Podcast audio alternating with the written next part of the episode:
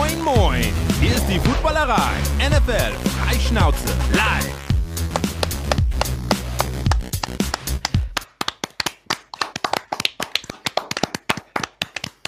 Es ist Montagabend, es ist 19 Uhr. Willkommen zur Footballerei am 13.11. Einen wunderschönen guten Tag. Man hört es mir immer noch in der Stimme an, holla die Waldfee, aber sowas von. Ähm, wir begrüßen euch heute mal wieder remote. Ähm, wir haben uns allzu sehr daran gewöhnt, dass wir die letzte Woche eigentlich quasi immer zusammensaßen, 24-7 und auch teilweise vor den Kameras. Heute sind wir alle wieder da, wo wir, ich sag jetzt mal, äh, in normalen Umständen hingehören. Ähm, was bedeutet das? Direkt neben mir, Remo, einen wunderschönen guten Abend, in München sitzt, oder? Sieht, so sieht's aus. Ich habe nach dem Spiel gestern, ich kann auch nicht mehr reden, ähm, nach dem Spiel gestern direkt gepackt und bin nach München gefahren. Gut. Und daneben, weil Daniel heute nicht kann, sitzt mhm. jemand, der schon länger nicht mehr da war, aber der zumindest im Grün der Cap ähm, absolut auf meinen Corporate CI hier, äh, CI ein Vorschlag eingegangen ist. Äh, und der gestern auch in München war. Äh, zwar nicht allzu lange, aber zumindest Frankfurt. für Spiel Lenny. Äh, ich war gestern nicht in München, sondern in Frankfurt, äh, aber genau. Es geht schon wieder los. Danke, danke, danke. Äh, und Sebastian, der gestern nicht nur in einem Parforce-Ritt schneller als ein Flugzeug äh, gefühlt von Frankfurt nach Hamburg geflogen ist, sondern auch wieder anfängt, mich zu korrigieren, wenn ich Blödsinn labe. Hallo Sebastian. Hallo, schönen guten Abend. Übrigens, kurzes Shoutout an Remo, der nicht direkt gemutet war. Super. Internet scheint auch zu laufen. Bist du nicht zu Hause oder im Büro oder wo hast du es jetzt abgegriffen, Remo? Nein, ich habe ja schon auch auf die Kritiken immer, ich versuche schon jetzt immer eine stabile Internetleitung zu gewährleisten. Wie, wie macht das der Dieselgenerator im Keller oder was ist das? nee, so kleine, äh, kleine Haustiere, die da im Rad laufen. Na gut, okay. Oder du trampelst unterm Tisch, dann hast du das Workout auch direkt drin. Ja, gut, okay, deswegen sieht das manchmal so ein bisschen verbissen aus, auch bei dir. Grüße natürlich an all die, die wahrscheinlich jetzt auch, ähm, vor allen Dingen, die wir in Frankfurt getroffen haben, wieder zu Hause sind, äh, an äh, auf YouTube und auf Twitch und natürlich an diejenigen, die uns auch hinterher im Podcast wieder hören. Willkommen zurück, sag ich mal, in einem normalen Schedule auch für uns bei der Footballerei. Was haben wir heute? Wir sprechen natürlich ein Stück weit noch über das, was gestern in Frankfurt und auch die Tage vorher noch in Frankfurt passiert ist. Wir spiegeln nochmal unsere Eindrücke. Remo guckt ganz erwartungsfroh dass er das, dass er das nochmal irgendwie äh, rauskramen kann und Revue passieren lassen kann. Und dann gucken wir auf das, was gestern Abend vor allen Dingen passiert ist. Ähm, in unserem Setting war das ziemlich interessant, weil auch mit Flo, der im Übrigen heute Technik macht, aber ich glaube gerade kein Mikro eingestöpselt hat, wir saßen in diesem gerade eben erwähnten, zum Flugzeug umfunktionierten Van und sind nach äh, Hamburg zurückgefahren und haben auf zwei Screens die Red Zone geguckt. Und das war ziemlich angenehm. Das hat äh, richtig Bock gemacht mit Daniel noch dabei. Ähm, vielleicht sollten wir das öfter machen, Leute, wenn ihr Zeit habt, am Sonntagabend einfach einfach mal ein Van mieten und ein bisschen rumfahren. Gucken, ob wir noch Leute finden, die mit draufspringen. War auf jeden Fall, war auf jeden Fall sehr kurzweilig.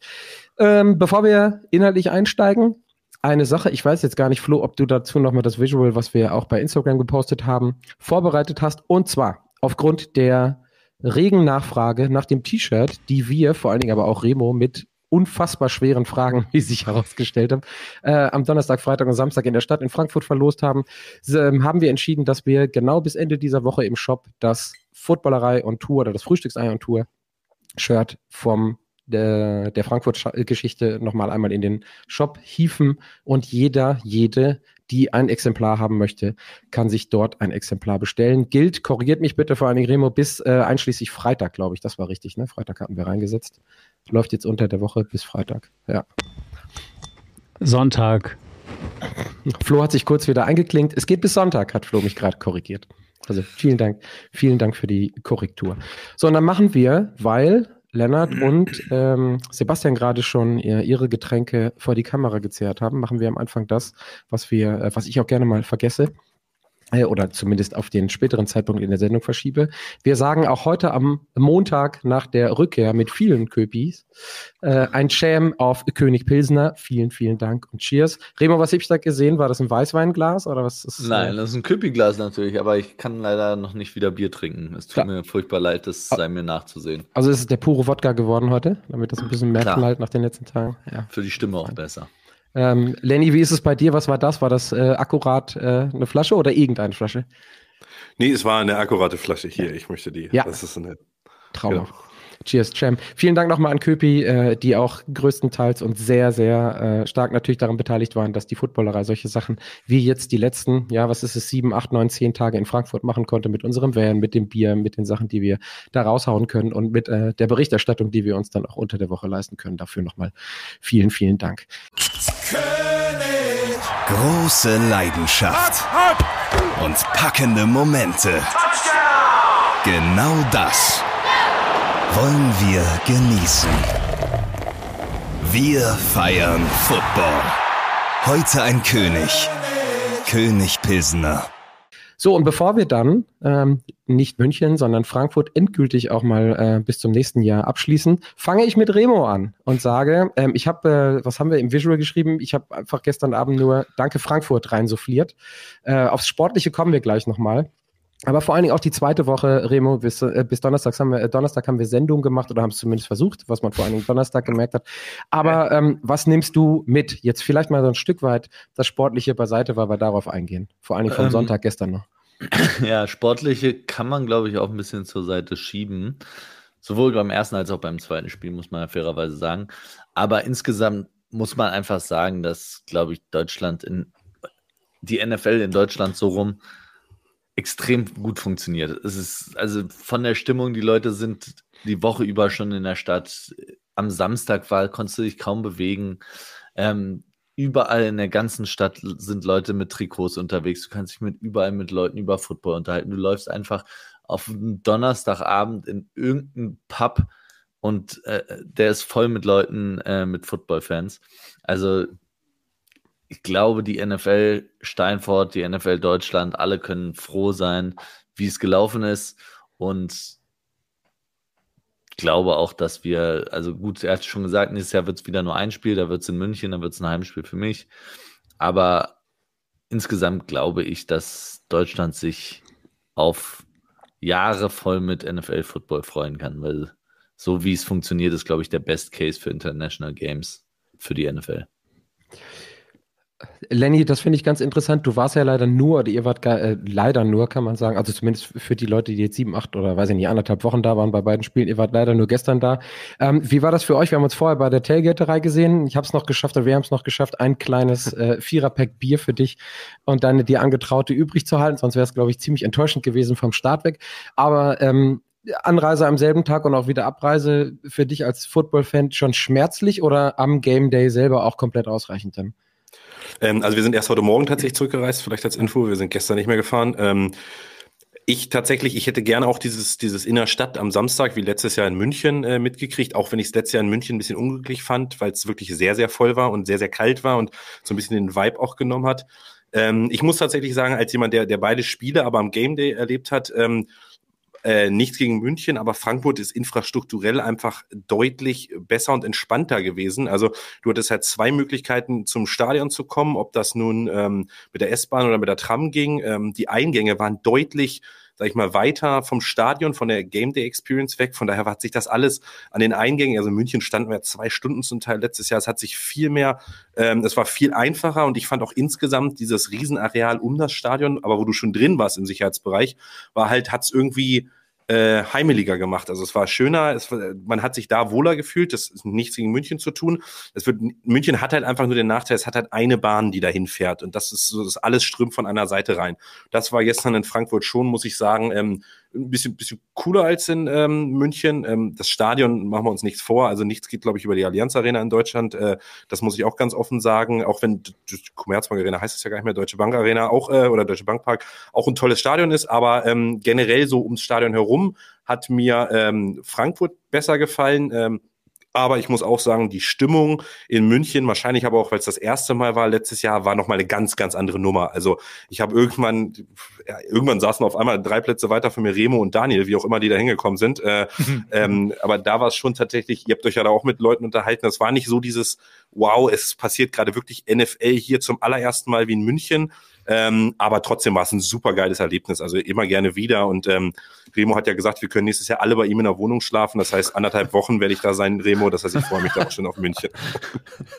Bitte, Remo, dann vorher auf jeden Fall von der Telekom irgendwie so einen zusätzlichen WLAN-Mast. Nicht, dass da irgendwie noch großartig was passiert, Ja. ne? Oder dann ist alles wieder leistet. Ähm, Remo hat übrigens auch schon fürs Oktoberfest eingeladen. Also ist, wir, wir sehen uns nächstes Jahr öfters bei Remo in München. Wir haben eine Zweitwohnung nur für euch angemietet schon. Das ist ja, finde ich vollkommen okay. Bei den Preisen in München ist das ja auch easy Also ich- drin für dich. ich, ich muss noch mal kurz in den Kalender gucken, aber vielleicht einfach mal planen, dass wir dann anderthalb Monate vor Ort bleiben, gucken, wie das dann läuft. Gucken, gucken wie Remo Ich wollte noch ganz kurz hat. sagen, für alle, die Twitter letzte Woche mitgekriegt haben, schön, dass diese Woche keine Sitze rausgerissen wurden im Frankfurter Stadion. Das fand ich sehr, sehr nett. Es wurde sich deutlich besser benommen, ja, das stimmt. nach, den, nach letzter Woche, nach dieser Kamikaze-Aktion. Ähm, Sebastian Lenny sprach es an, äh, vor allen Dingen du und ich waren dann, waren auch, und äh, das ist so ein bisschen, Lenny, Montag, Dienstag und Mittwoch, äh, also an den quasi Off-Days zwischen den Spielen in der Stadt. Da hat man jetzt, muss ich gestehen, nicht ganz so viel verpasst. Es war kalt, es war regnerisch. Äh, wir sind natürlich rumgelaufen, haben ähm, aus professioneller Sicht ein bisschen Content gemacht und versucht, den Leuten, die nicht vor Ort waren, das ein bisschen ähm, näher zu bringen. Aber je näher es zum Wochenende kam in der Innenstadt, obwohl die Experience ein Stück weit verstreut war, wurde es eigentlich nochmal ähm, deutlich besser, oder Sebastian? Also das, was das, äh, was Lennart sagt, man kann schon am Freitag anreisen, wenn erst sonntags das Spiel ist und dann auch, so wie ihr dann heute Morgen, Lenny, am Montagmorgen zurückreisen, weil man danach auch noch gut gucken kann in der Stadt. Ja, auf jeden Fall. Also das, ähm, du hast es schon angesprochen, also Montag, Dienstag, Mittwoch war eher so saure Gurkenzeit. Da haben sie wahrscheinlich äh, sich alle nochmal äh, in der Stadt auch so ein bisschen gedacht, boah, gut, jetzt haben wir noch mal ein bisschen Ruhe, bevor es dann so zum, zum Wochenende hin wieder ein bisschen wilder wird. Und man hat das halt wirklich gemerkt. Ne? Wir sind da ja wirklich äh, die Tage durch die Stadt geschlichen, egal wie das Wetter gewesen ist. Und es war gehen, gehende Lehre, sage ich jetzt mal. Man konnte mit den Leuten, die da auf der Experience gea gearbeitet haben, die Volunteers und so, mit denen konntest du ganz entspannt quatschen. Die haben äh, dich ja auch nicht weggetasert, als du dich auf den Jetshelm gesetzt hast, äh, was ja auch schon mal ganz cool gewesen ist. Ähm, das ist halt wirklich äh, noch mal eine ganz andere Geschichte gewesen. Und dann so Freitag und vor allen Dingen der Samstag, ne, als wir Samstag äh, uns da in der Stadt getroffen haben, was da alles los gewesen ist, ist halt wirklich, wirklich irre. Und das an beiden Wochenenden mitgenommen zu haben, das war schon, war schon eine verdammt coole Geschichte. Ich fand es bei der Experience echt ganz gut, dass es nicht ähm, so auf einen Haufen gedrängt war. Ähm, in München haben wir letztes Jahr, glaube ich, ja nur die Helme gesehen und den Shop. Also ich kann mich nicht erinnern, dass da irgendwo diese ähm, Throwing Experience oder hier sowas gewesen ist. Aber das war echt gut verteilt, richtig schön. Und Anreise hat ja gestern auch äh, phänomenal gut geklappt und auch die Abreise ging wirklich, wirklich smooth. Muss ich ganz ehrlich sagen, das war wirklich schön. Ähm, ja, die Stimmung gestern im Stadion war auch nochmal deutlich besser, fand ich, als letzte Woche. Da war irgendwie mehr, mehr Stimmung drin.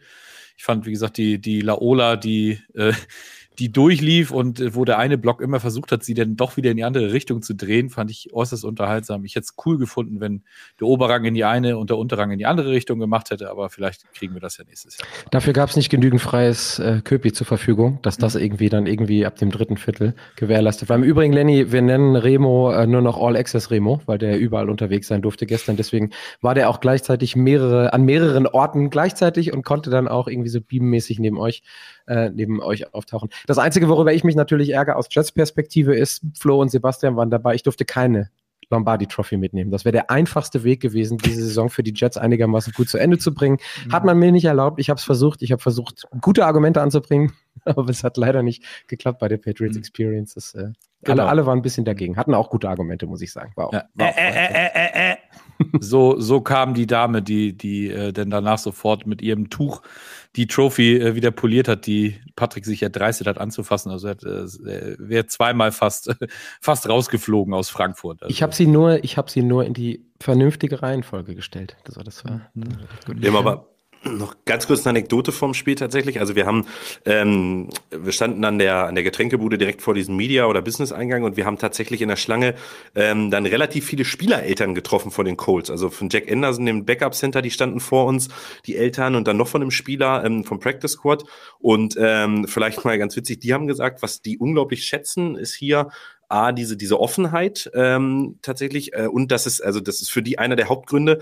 In Indianapolis ist das so, oder in Dallas ist das so, äh, Anfang dritten Viertels ähm, werden die Hähne hochgeklappt und es gibt nichts mehr zu trinken. Und die haben gesagt, das ist total geil. Hier gibt's einfach vier Viertel lang was zu trinken, so wie es uns aussieht. Und äh, das war schon ganz interessant, sich mit denen zu unterhalten, ähm, den ganzen Spielereltern oder mit den sechs, die wir getroffen haben.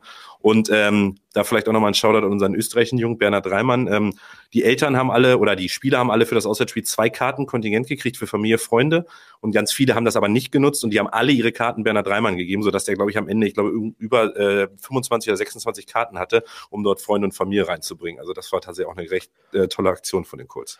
Also das können wir nochmal spoilen. Wir waren sowohl bei der äh, Pressekonferenz vor dem Spiel als auch direkt nach dem Spiel, wo Bernhard Reimann dabei war und die die Emotionalität hat man ihm total angemerkt. Also er war auch ein bisschen gestresst, weil der ähm, Flieger zurückging. Also er war schon komplett äh, geduscht und fertig, weil er eben halt auch einfach mit der großen Gruppe an Freunden und Familie noch ein paar Minuten Zeit verbringen wollte auf der PK. Aber ähm, super netter Dude, super netter Junge und äh, ja, also es ist immer wieder schön sowas und dann auch zu sehen, wie die, wie die deutschen Journalisten oder in dem Fall die österreichischen Journalisten natürlich noch mehr darauf äh, angesprungen sind. Das ist klar. So und um das jetzt ein Stück weit abzuschließen, Remo, ähm, Country Roads, ja, lief auch wieder. Du hattest dich letzte Woche lautstark darüber beschwert, dass was, äh, was war es, zwölf Minuten im dritten Viertel zu früh war.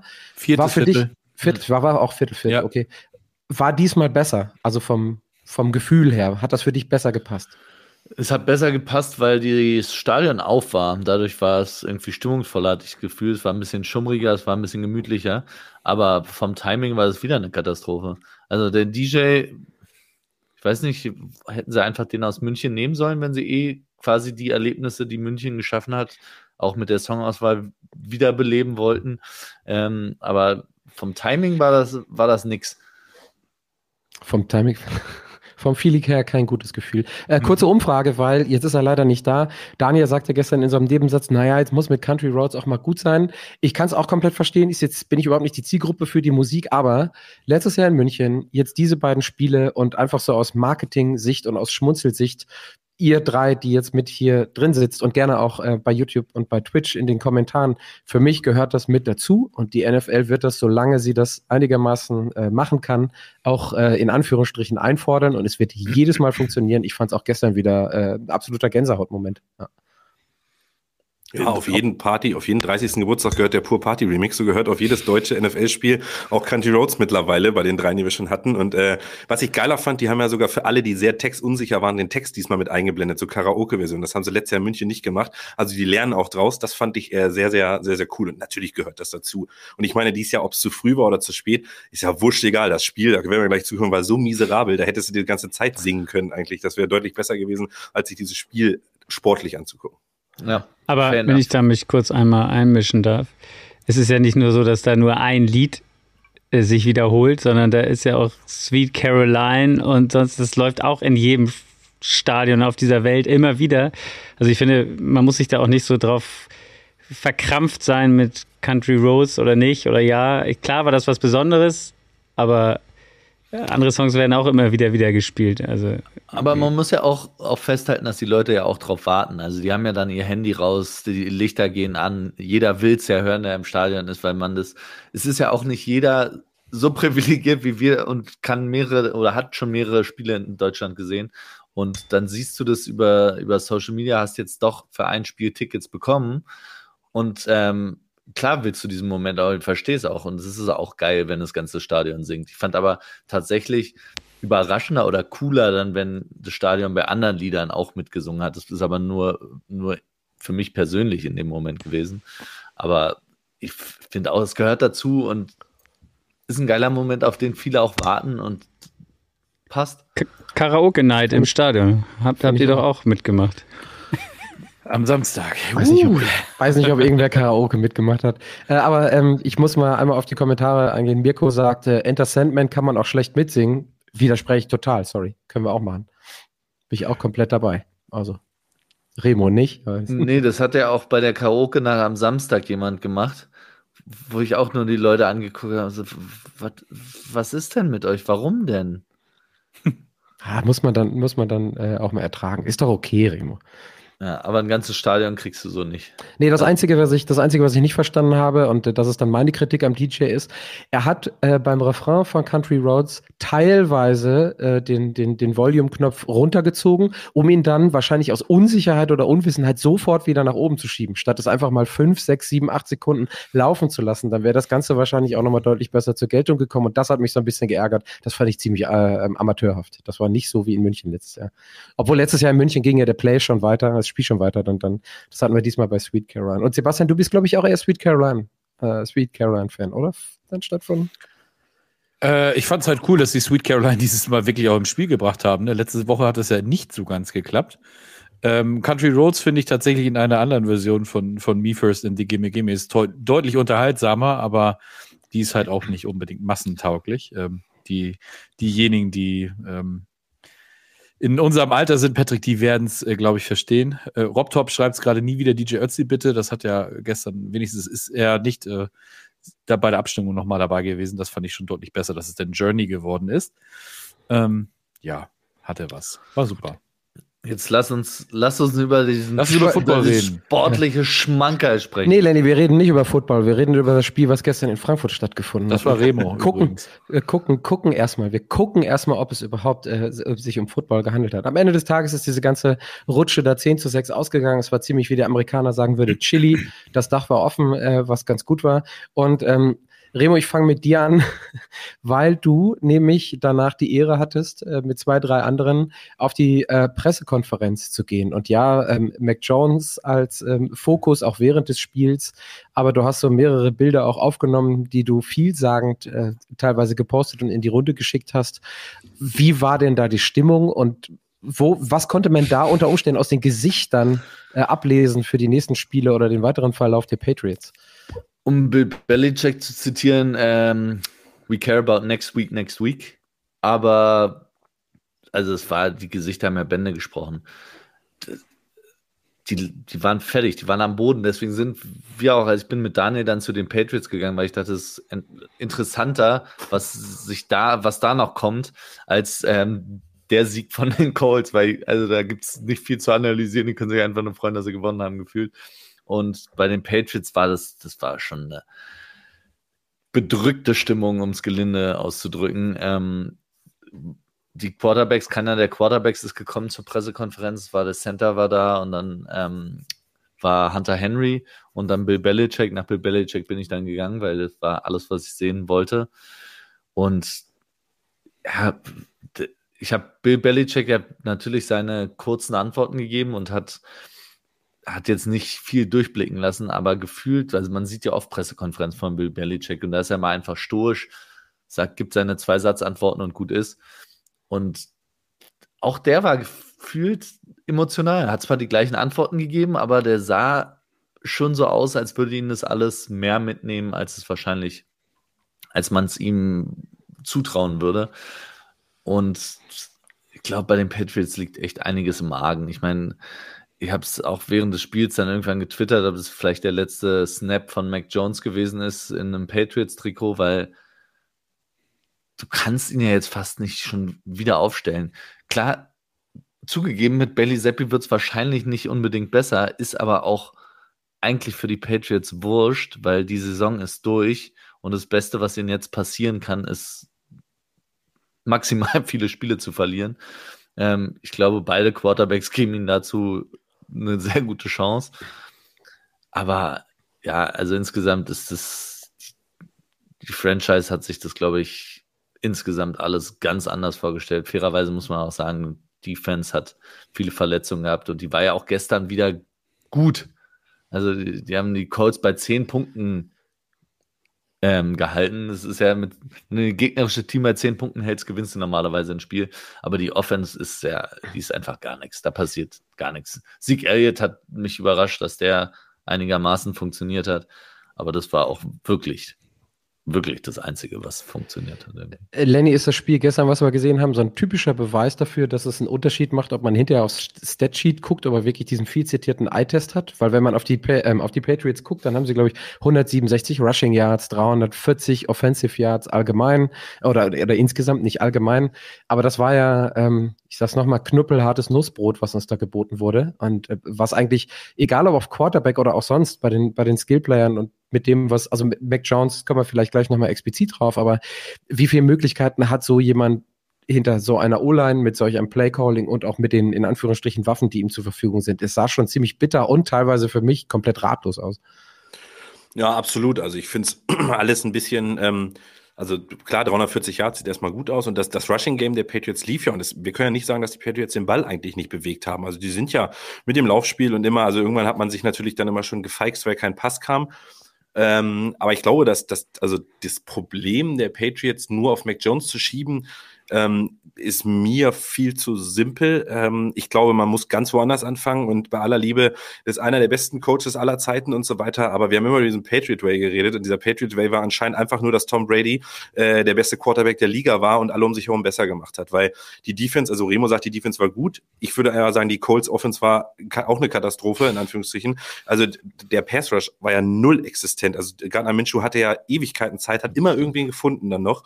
Gut, Jack Jones wurde wieder gebencht, das erste Quarter, JC Jackson gar nicht mitgeflogen. Das sind halt alles so Dinge, wo du dich fragst, ja, was passiert dann? Und ich finde einfach, dieses Team ist einfach so katastrophal zusammengestellt. Ich meine, klar können wir darüber reden bei der ersten Interception von Mac Jones. Da war äh, Gesicki komplett frei in der Endzone. Alles richtig.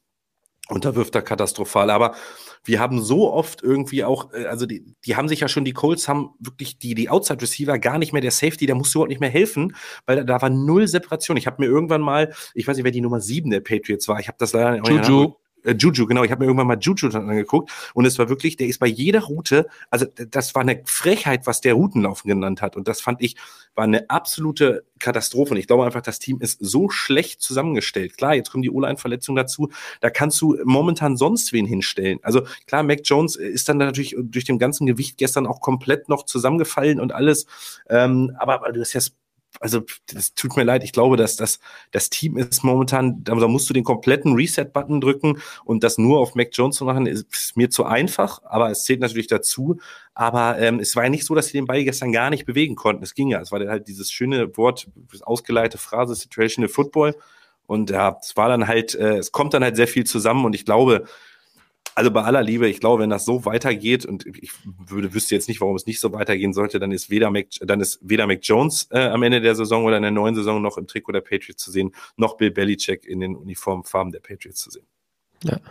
Sebastian, du hattest mir noch während des Spiels eine schöne Szene gezeigt, in der Mac Jones auf die Bank sich setzt und Bill O'Brien hat mehrere Male sehr explizit sich dazu geäußert, wie er, glaube ich, den Drive vorher fand, wo ich dann aber auch schon da saß und dachte so, Lieber Bill, äh, das ist ja, also Bill O'Brien, das ist ja alles schön und gut, dass Mac das komplett abbekommt. Das kriegen wir ja auch mit. Lenny sagte gerade, dass der dann, dann ein Stück weit auch zusammengefallen ist da.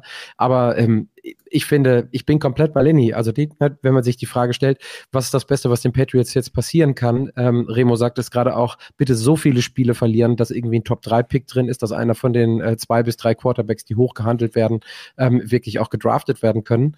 Ähm, aber das alleine, ja, der Quarterback ist immer der unmittelbarste, am Quarterback festzumachen, ist dann doch ein bisschen zu einfach, oder? Natürlich ist es einfach, aber ähm, man wusste ja zum Beispiel, wenn die Patriots bei Third Down äh, irgendwie in Passing-Situationen waren, also wenn es wirklich ein längeres Down gewesen ist, du wusstest, wenn Mac Jones da in der Pocket unterwegs ist, dass er im Prinzip nur darauf wartet, dass er sich den Sack abholt. Er ist fünfmal gesackt worden gestern und das, äh, das sah halt auch wirklich immer genauso. Wie gesagt, Third Down, alles klar äh, und der Sack kommt. Du konntest die Uhr danach stellen. Das war wirklich so, ja, alles klar, die, der Drive hat sich dann auch gleich wieder erledigt. Und ähm, Bernd Kolb schreibt äh, gerade bei YouTube im Chat, äh, Bill Belichick war vor Brady Mittelmaß und ist es nach Brady auch. Guter Punkt, muss, gebe ich ihm recht. Und Stefan schreibt, die Patriots müssen sich komplett neu aufstellen, Front Office, Coaching Staff, um wieder in die Spur zu kommen. Ja, ganz genau. Also das wird äh, halt nicht einfach so funktionieren, wie äh, Robert Kraft, Bill Belichick und so sich das gedacht haben, als Brady damals gegangen ist. Du hast da deutlich mehr zu tun und ähm, da muss definitiv mal frischer Wind rein, weil dieser, der, der Bill Belichick Way mit dem Coaching-Staff, wo jeder, der mal da war, ähm, und irgendwas äh, in Anführungsstrichen geleistet hat, woanders komplett gescheitert ist, dann wieder zurückkommen kann und äh, da sich sicher sein kann, dass er da einen Job kriegt, das funktioniert halt einfach auf Dauer nicht mehr. Ähm, du bist in der eigenen Division schon abgehängt und äh, wenn du so weitermachst, ähm, dann hast du auf jeden Fall sehr, sehr gute Chancen, nächstes Jahr im April dir deinen neuen Franchise-Quarterback äh, zu holen. Und cool. ganz kurz noch einmal, natürlich geht es nicht nur um den Quarterback. Und das Playcalling war auch eine Katastrophe. Dann auf natürlich. einmal sind sie mal bei 3 und 2 und dann lassen sie Mac Jones aber werfen. Und funktioniert da nicht. Also es, es, war alles völlig wild. Es geht auch nicht darum, dass es nur die Schuld von Mac Jones ist oder nur die Schuld von Bill Belichick oder von wem auch immer. Aber diese Franchise braucht sowas von unbedingt einen Neuanfang. Und ich glaube, den kannst du nicht mit Bill Belichick machen, den kannst du auch nicht mit Mac Jones machen. Und ich glaube einfach, dass Mac Jones jetzt, weil er offensichtlich, er wurde auch bei der Pressekonferenz gefragt, lag eine Verletzung vor. Und er hat gesagt, nein, I wanna, I had the feeling I need to change something. Und es war ein Benching und ich glaube nicht, dass du Mac Jones jetzt nochmal wieder spielen lassen kannst, weil wofür auch? Da kurz einmal die Frage, Christian schreibt es gerade rein, er wünscht äh, Mac Jones in Anführungsstrichen einen Restart, auch vielleicht auch als, äh, als High-Quality-Backup. Hier so in die Runde gefragt, äh, gibt ja dann doch ein paar QBs, die in der Liga gerade nicht beweisen, dass sie gut oder äh, Starting-QBs sind. Wo rankt da Mac Jones? Also ich kenne ich kenn Quarterback 2, äh, im Moment in New York. Die haben so, die, die, die, die würde ich ganz hochlisten, wenn es darum geht, wer so der, der schlechteste oder nicht performanteste äh, Quarterback ist. Aber einfach so, um dem, dem, dem Jungen, dem Quarterback Mac Jones nochmal irgendwie so ein bisschen was abzutrotzen. Ist der so schlecht oder profitiert der gerade oder leidet der gerade äh, wirklich so stark unter dem, was da in New England allgemein passiert? Kannst eins von nicht selten vom anderen trennen gefühlt, aber so wie er aktuell spielt, ist er ein, einer der drei, vier schlechtesten Quarterbacks der Liga. Das ist so, es ist aus Selbstvertrauen. Wir haben in seiner Rookie-Saison gesehen, dass er, wenn er Selbstvertrauen hat und das System einigermaßen funktioniert, dass auch er funktionieren kann. Aber es war von vornherein klar, dass er halt ein Low Ceiling hat und einen vermeintlichen High Floor, aber der ist ihm unter den Füßen weggebrochen diese Saison. Weil er halt einfach auch keine Athletik mitbringt. Also er, gut, er ist einmal gescrambled, aber da war sehr, sehr viel Rasen. Und er ist nicht sehr, sehr weit gekommen. Ähm, von daher, ja. Dafür hat er danach, nach dem Spielzug aber auch gebrackt bis nach Mappen, als wenn er weiß ich was gemacht hätte. Das hätte auch gut, bei anderen Quarterbacks hätte das auch ein Touchdown-Lauf sein können, so wie er danach sich selber gefeiert und den ein oder anderen Defensive äh, Lineman der, äh, der Colts noch angerimpelt hat, dafür, dass er das gemacht hat. Ähm, ich spring mal einmal weiter. Wir waren jetzt bei Quarterbacks oder bei einem Quarterback, der nicht so gut performt in einem Team. Und ähm, Remo macht es immer so, dass er die Quarterbacks, die er in seinem Quarterback Power Ranking hat, in Tiers packt. Das jetzt hat jetzt Remo nicht erfunden, aber wenn wir uns äh, lieber Lenny, den CJ Stroud angucken, der letzten zwei, drei Wochen, vor allen Dingen jetzt gestern und in der Woche davor, dann ist, glaube ich, Tier 1, Remo, äh, korrigier mich, äh, dein Quarterback kann dir alleine auf seinen beiden Schulterchen ein ganzes Spiel gewinnen. Und das hat CJ Stroud sowohl letzte als auch diese Woche, also gestern, unter Beweis gestellt. Und ähm, da die ganze MVP-Diskussion ja gerade sowieso noch nicht so ins Rennen kommt, weil sich keiner wirklich bewirbt. Ähm, soll man nicht da einfach mal CJ Stroud mit reinwerfen? Das, was er da macht, äh, sieht ja ziemlich gut aus. Also die Spiele, vor allem die letzten zwei Wochen, waren mit ähm, footballmäßig das Beste in geschnitten Brot, was es gab. Gab noch ein, zwei andere Spiele dieses Wochenende fair, aber CJ Stroud ähm, ziemlich weit oben, würde ich sagen gerade. Ja, absolut. Also wenn man, wenn man, das kommt jetzt ein bisschen an, wie man die Tiers ähm, sag ich mal, einteilt. Ich glaube, Remo macht es dann auch auf hier und jetzt sozusagen, nicht auf den allgemeinen Quarterback, sondern wie performt er jetzt gerade in dieser Situation in der Saison. Dann muss man ihn sicherlich äh, Borderline Tier 1 stellen, sehe ich auch so. Ähm, ich glaube, wir sollten uns einfach zurücklehnen und genießen, was die Texans da schaffen. Denn ähm, ich finde, CJ Stroud spielt eine Wahnsinnssaison und was er aus diesem Team macht und auch mit diesen ganzen Verletzungen und so weiter, das, das ist, man kann davor nicht genug den Hut ziehen. Ähm, ich habe, um jetzt vielleicht irgendwie so jetzt der Meinungs- oder eine negative Meinung. Ich glaube, die spielen einfach gerade aber auch ein Stück weit über ihren Möglichkeiten und uns sollte auch nicht wundern, wenn er jetzt vielleicht auch drei Spieler im Stück hat, wo es nicht so laufen würde. Das sollte aber, also ihn in die MVP-Konversation muss man momentan, weil ich glaube, es hat sich noch kein Spieler ähm, oder kein Quarterback so richtig herausgetan, ähm, weil alle ja immer wieder diesen Stinker haben. Sag ich mal, Lamar fängt dann gestern an, dann hätte gestern hätte er einen Case für sich machen können. Passiert passiert dann auch nicht. Wahrscheinlich müsste man eher jetzt noch AJ Brown oder Tyreek Hill den MVP geben. Aber ähm, lass doch den Jungen einfach Offensive Rookie of the Year hat er sicher. Lass uns das doch genießen aber nicht wieder mit MVP kaputt reden oder sonst was. Ich mhm. finde, er muss da momentan, ja, klar, er ist irgendwo Platz 7, 8 wahrscheinlich gerade, jetzt muss er drin sein und er spielt auch wahnsinnig, aber lass uns doch einfach die Texans genießen, alle Texans-Fans, ihr hattet wirklich beschissene Jahre, muss man einfach mal so sagen, diese ganze Deshaun Watson-Arie, dieses ganze, wir haben gar keinen, ähm, wir feuern unseren Coach nach einem Jahr sowieso. Ihr habt jetzt einen geilen Quarterback, ihr habt Receiver auf einmal. Wo kommt Josh Downs her, äh, der auf einmal spielt, als wäre er der beste Receiver, den die Cowboys je gegen gelassen haben. Dann äh, Tank Dell, äh, Devin Singletary läuft gestern auf einmal, als würde er das nur machen. Das ist einfach ein gut funktionierendes Team, gut gecoacht auch einfach. Lasst uns das genießen und einfach diesen Jungen jetzt nicht irgendwie zu viel Druck, sonst was machen. Es ist einfach zum Genießen für die Texans und ein Riesenerfolg wäre es doch einfach. Texans erreicht die Playoffs, egal ob sie ein Spiel gewinnen oder sonst was, erreicht die Playoffs und ihr seid, also alle haben euch für das schlechteste Team der Liga mitgehalten und ihr seid dann eins der, also der Top 15 Teams. Alles easy. Ja, aber man muss auch ehrlicherweise sagen, also ich hab, muss mich jetzt schon seit Woche drei quasi, muss ich sagen, war einfach absoluter Bullshit-Take vor der Saison, dass die Texans ihren Quarterback austauschen werden nach der Saison wieder. CJ Stroud sieht einfach unfassbar gut aus. Und da ist, ist es auch nicht äh, gefühlt immer dieses, hat jetzt ein Highlight-Spiel oder jetzt noch ein Highlight-Spiel und ein Highlight-Wurf.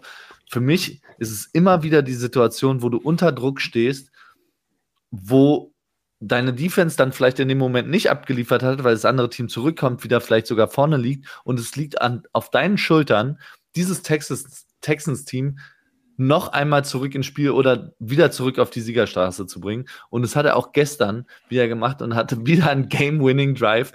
Und ich verstehe nicht, wie man so abgewichst sein kann in dem Alter und so eiskalt. Klar hat er auch wieder eine Interception geworfen. Die naja, aber dann noch viel wichtiger. Das war seine zweite. Ja, er wirft erst. Ne? Aber ja, aber er wirft diese Interception, schüttelt sich und macht direkt weiter und macht den Game-Winning Drive. Ne? Also das als Rookie, also das als gestandener Quarterback ist schon eine Ansage, aber das als Rookie gestern einfach mal so raus zu, äh, aus den Ärmeln zu schütteln, äh, war schon ziemlich stark von ihm auch. Ja. Na, vor allem gegen wen? Also man darf ja mhm. nicht vergessen, das war gestern einfach mal so ein absolutes Statement-Game für die. Also jeder hat damit gerechnet, die Bengals wurden als bestes Team der Liga wieder gehandelt. Es fing ja für die Bengals auch an wie geschnitten Brot. Und dann das Spiel zu gewinnen, ist ja wirklich ein Statement, womit du deinen Namen und dich auf die, auf die Matte packst, auf die Map sozusagen auch äh, packst und so weiter. Ich glaube, wir sollten einfach nur alle vorsichtig sein, weil ohne jetzt irgendwie, wenn man, wenn man sich einfach isoliertes Quarterback-Play anguckt, was aber MVP ist auch immer eine Storyline, alles gut. Und aber wenn man sich isoliertes Quarterback-Play anschaut, spielen sowohl Mahomes als auch Hurts als auch Lamar Jackson noch besseren Football als CJ Stroud.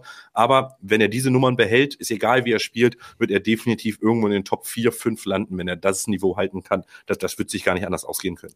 So, und jetzt habe ich noch mal eine Frage, Flo. Während ich dir die stelle, kannst du dein Mikro wieder einstöpseln. Da prangt jetzt gerade der König der Woche, aber ist das irgendwie in Reminiszenz an eine der letzten Wochen? Ich glaube, da hatten wir ihn als König der Woche, weil wir. Letzte Woche unseren, hatten wir ihn. Bitte? Letzte Woche. Ja, letzte Woche hatten wir ihn, ja. weil ich, äh, also König der Woche mäßig haben wir doch uns vielleicht fürs Ende der Sendung noch andere überlegt. Oder hast du ich, das jetzt spontan? Ich habe das jetzt nur, weil Lenny hat so geredet, er wollte ihm nicht in die MVP-Konversation schon integrieren, was ja auch richtig ist, aber dann habe ich nur noch mal, äh, wollte ich darauf aufmerksam machen, dass wir, ihn ja, denn, ja, dass wir ihn ja jetzt schon zum König der Woche gemacht, gemacht haben, was ja auch schon ein, ein großer Titel ist. Also das schaffen 18 Spieler vielleicht in der Saison hier König der Woche zu werden. Deswegen ist das schon eine Auszeichnung. Das stimmt. Den kleinen Pokal schicken wir ihm nach Houston. Ähm, nur ein Kommentar, weil der in YouTube habe ich gerade gesehen, ähm, wieder Gunther, jetzt wissen wir, wie er nämlich, wie er heißt, Gunther Müller, schreibt, die haben den halben Draft 2024 für ihn verscherbelt, das wird sich nicht lohnen. Sorry. Wenn, ein, wenn du einen Rookie-Quarterback hast, der so spielt, dann lohnt es sich, mehrere Draft-Klassen komplett zu verscherbeln.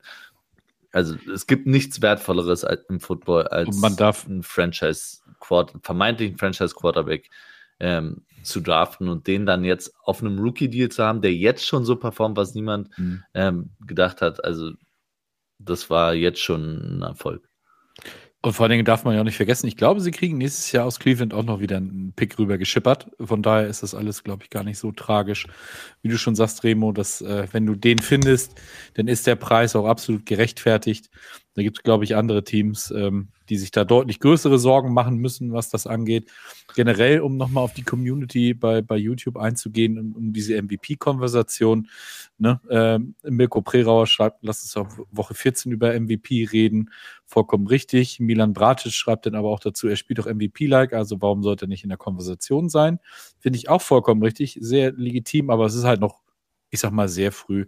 Aber man muss halt wirklich neidlos anerkennen, dass der Junge einfach unfassbar performt. Und dann gegen ein Team wie die Bengals, die wir ja nun auch ähm, wirklich die, die Wochen davor immer sehr, sehr hoch und, und heiß gehandelt haben, da dann einfach mal so, so einen Sieg hinzu, hinzulegen, mit dem, mit den Waffen, die er hat eigentlich, weil das ist ja, haben wir uns auch vorher alle gesagt, das ist ja gar nichts, was er da hat. Aber seine Receiver, die performen halt einfach und, und er hieft sie quasi auf ein, ein neues Level. Ähm, das ist schon, also ich also ich denke mal, als, als Texans-Fan kannst du ganz entspannt und genüsslich in die Zukunft schauen. German Texan 83 ist auch hier im Chat. Ich habe ihn schon gefragt, ob seine Mütze wieder trocken ist. Ähm, ich glaube, äh, wenn man das hat und, und das sieht, dann äh, kann man in Houston wirklich endlich mal wieder ein bisschen genießen. Und bezogen auf diese, auf diese Pick-Diskussion kann man ja auch nochmal sagen, ähm, Remo kennt ihn sehr gut und vermisst ihn immer noch schmerzlich. Die Miko Ryans ist jetzt nicht, scheint jetzt gerade nicht der schlechteste Coach zu sein. Und die O-Line ist auch, ähm, zumindest was das Pass-Blocking angeht, äh, obere Hälfte ähm, der Liga, ne? Also Top 15 oder Top 17. Das ist mit dem, was sie sich da zusammengewürfelt haben, schon ziemlich an, äh, amtlich. Ähm, ich habe gerade noch mal kurz nebenher äh, geguckt, for what uh, for whatever it's worth ist uh, PFF Nummer 8 Overall Offense. Das sieht schon ganz okay aus, ne? auch mit einem Rookie Quarterback. Remo. Ähm, ich, ich, muss ja. noch mal ganz, Flo? weil du das eben angesprochen hast, mit dem König der Woche von dieser Woche. Also es gibt da nichts in dem Ordner, wo es sonst liegt. Wollte ich nur einmal gesagt haben, falls ihr dann nachher dazu kommt, wird es da nichts geben. Dankeschön. Deswegen hat es umso mehr Sinn gemacht, dass ich das jetzt schon reingedrückt habe.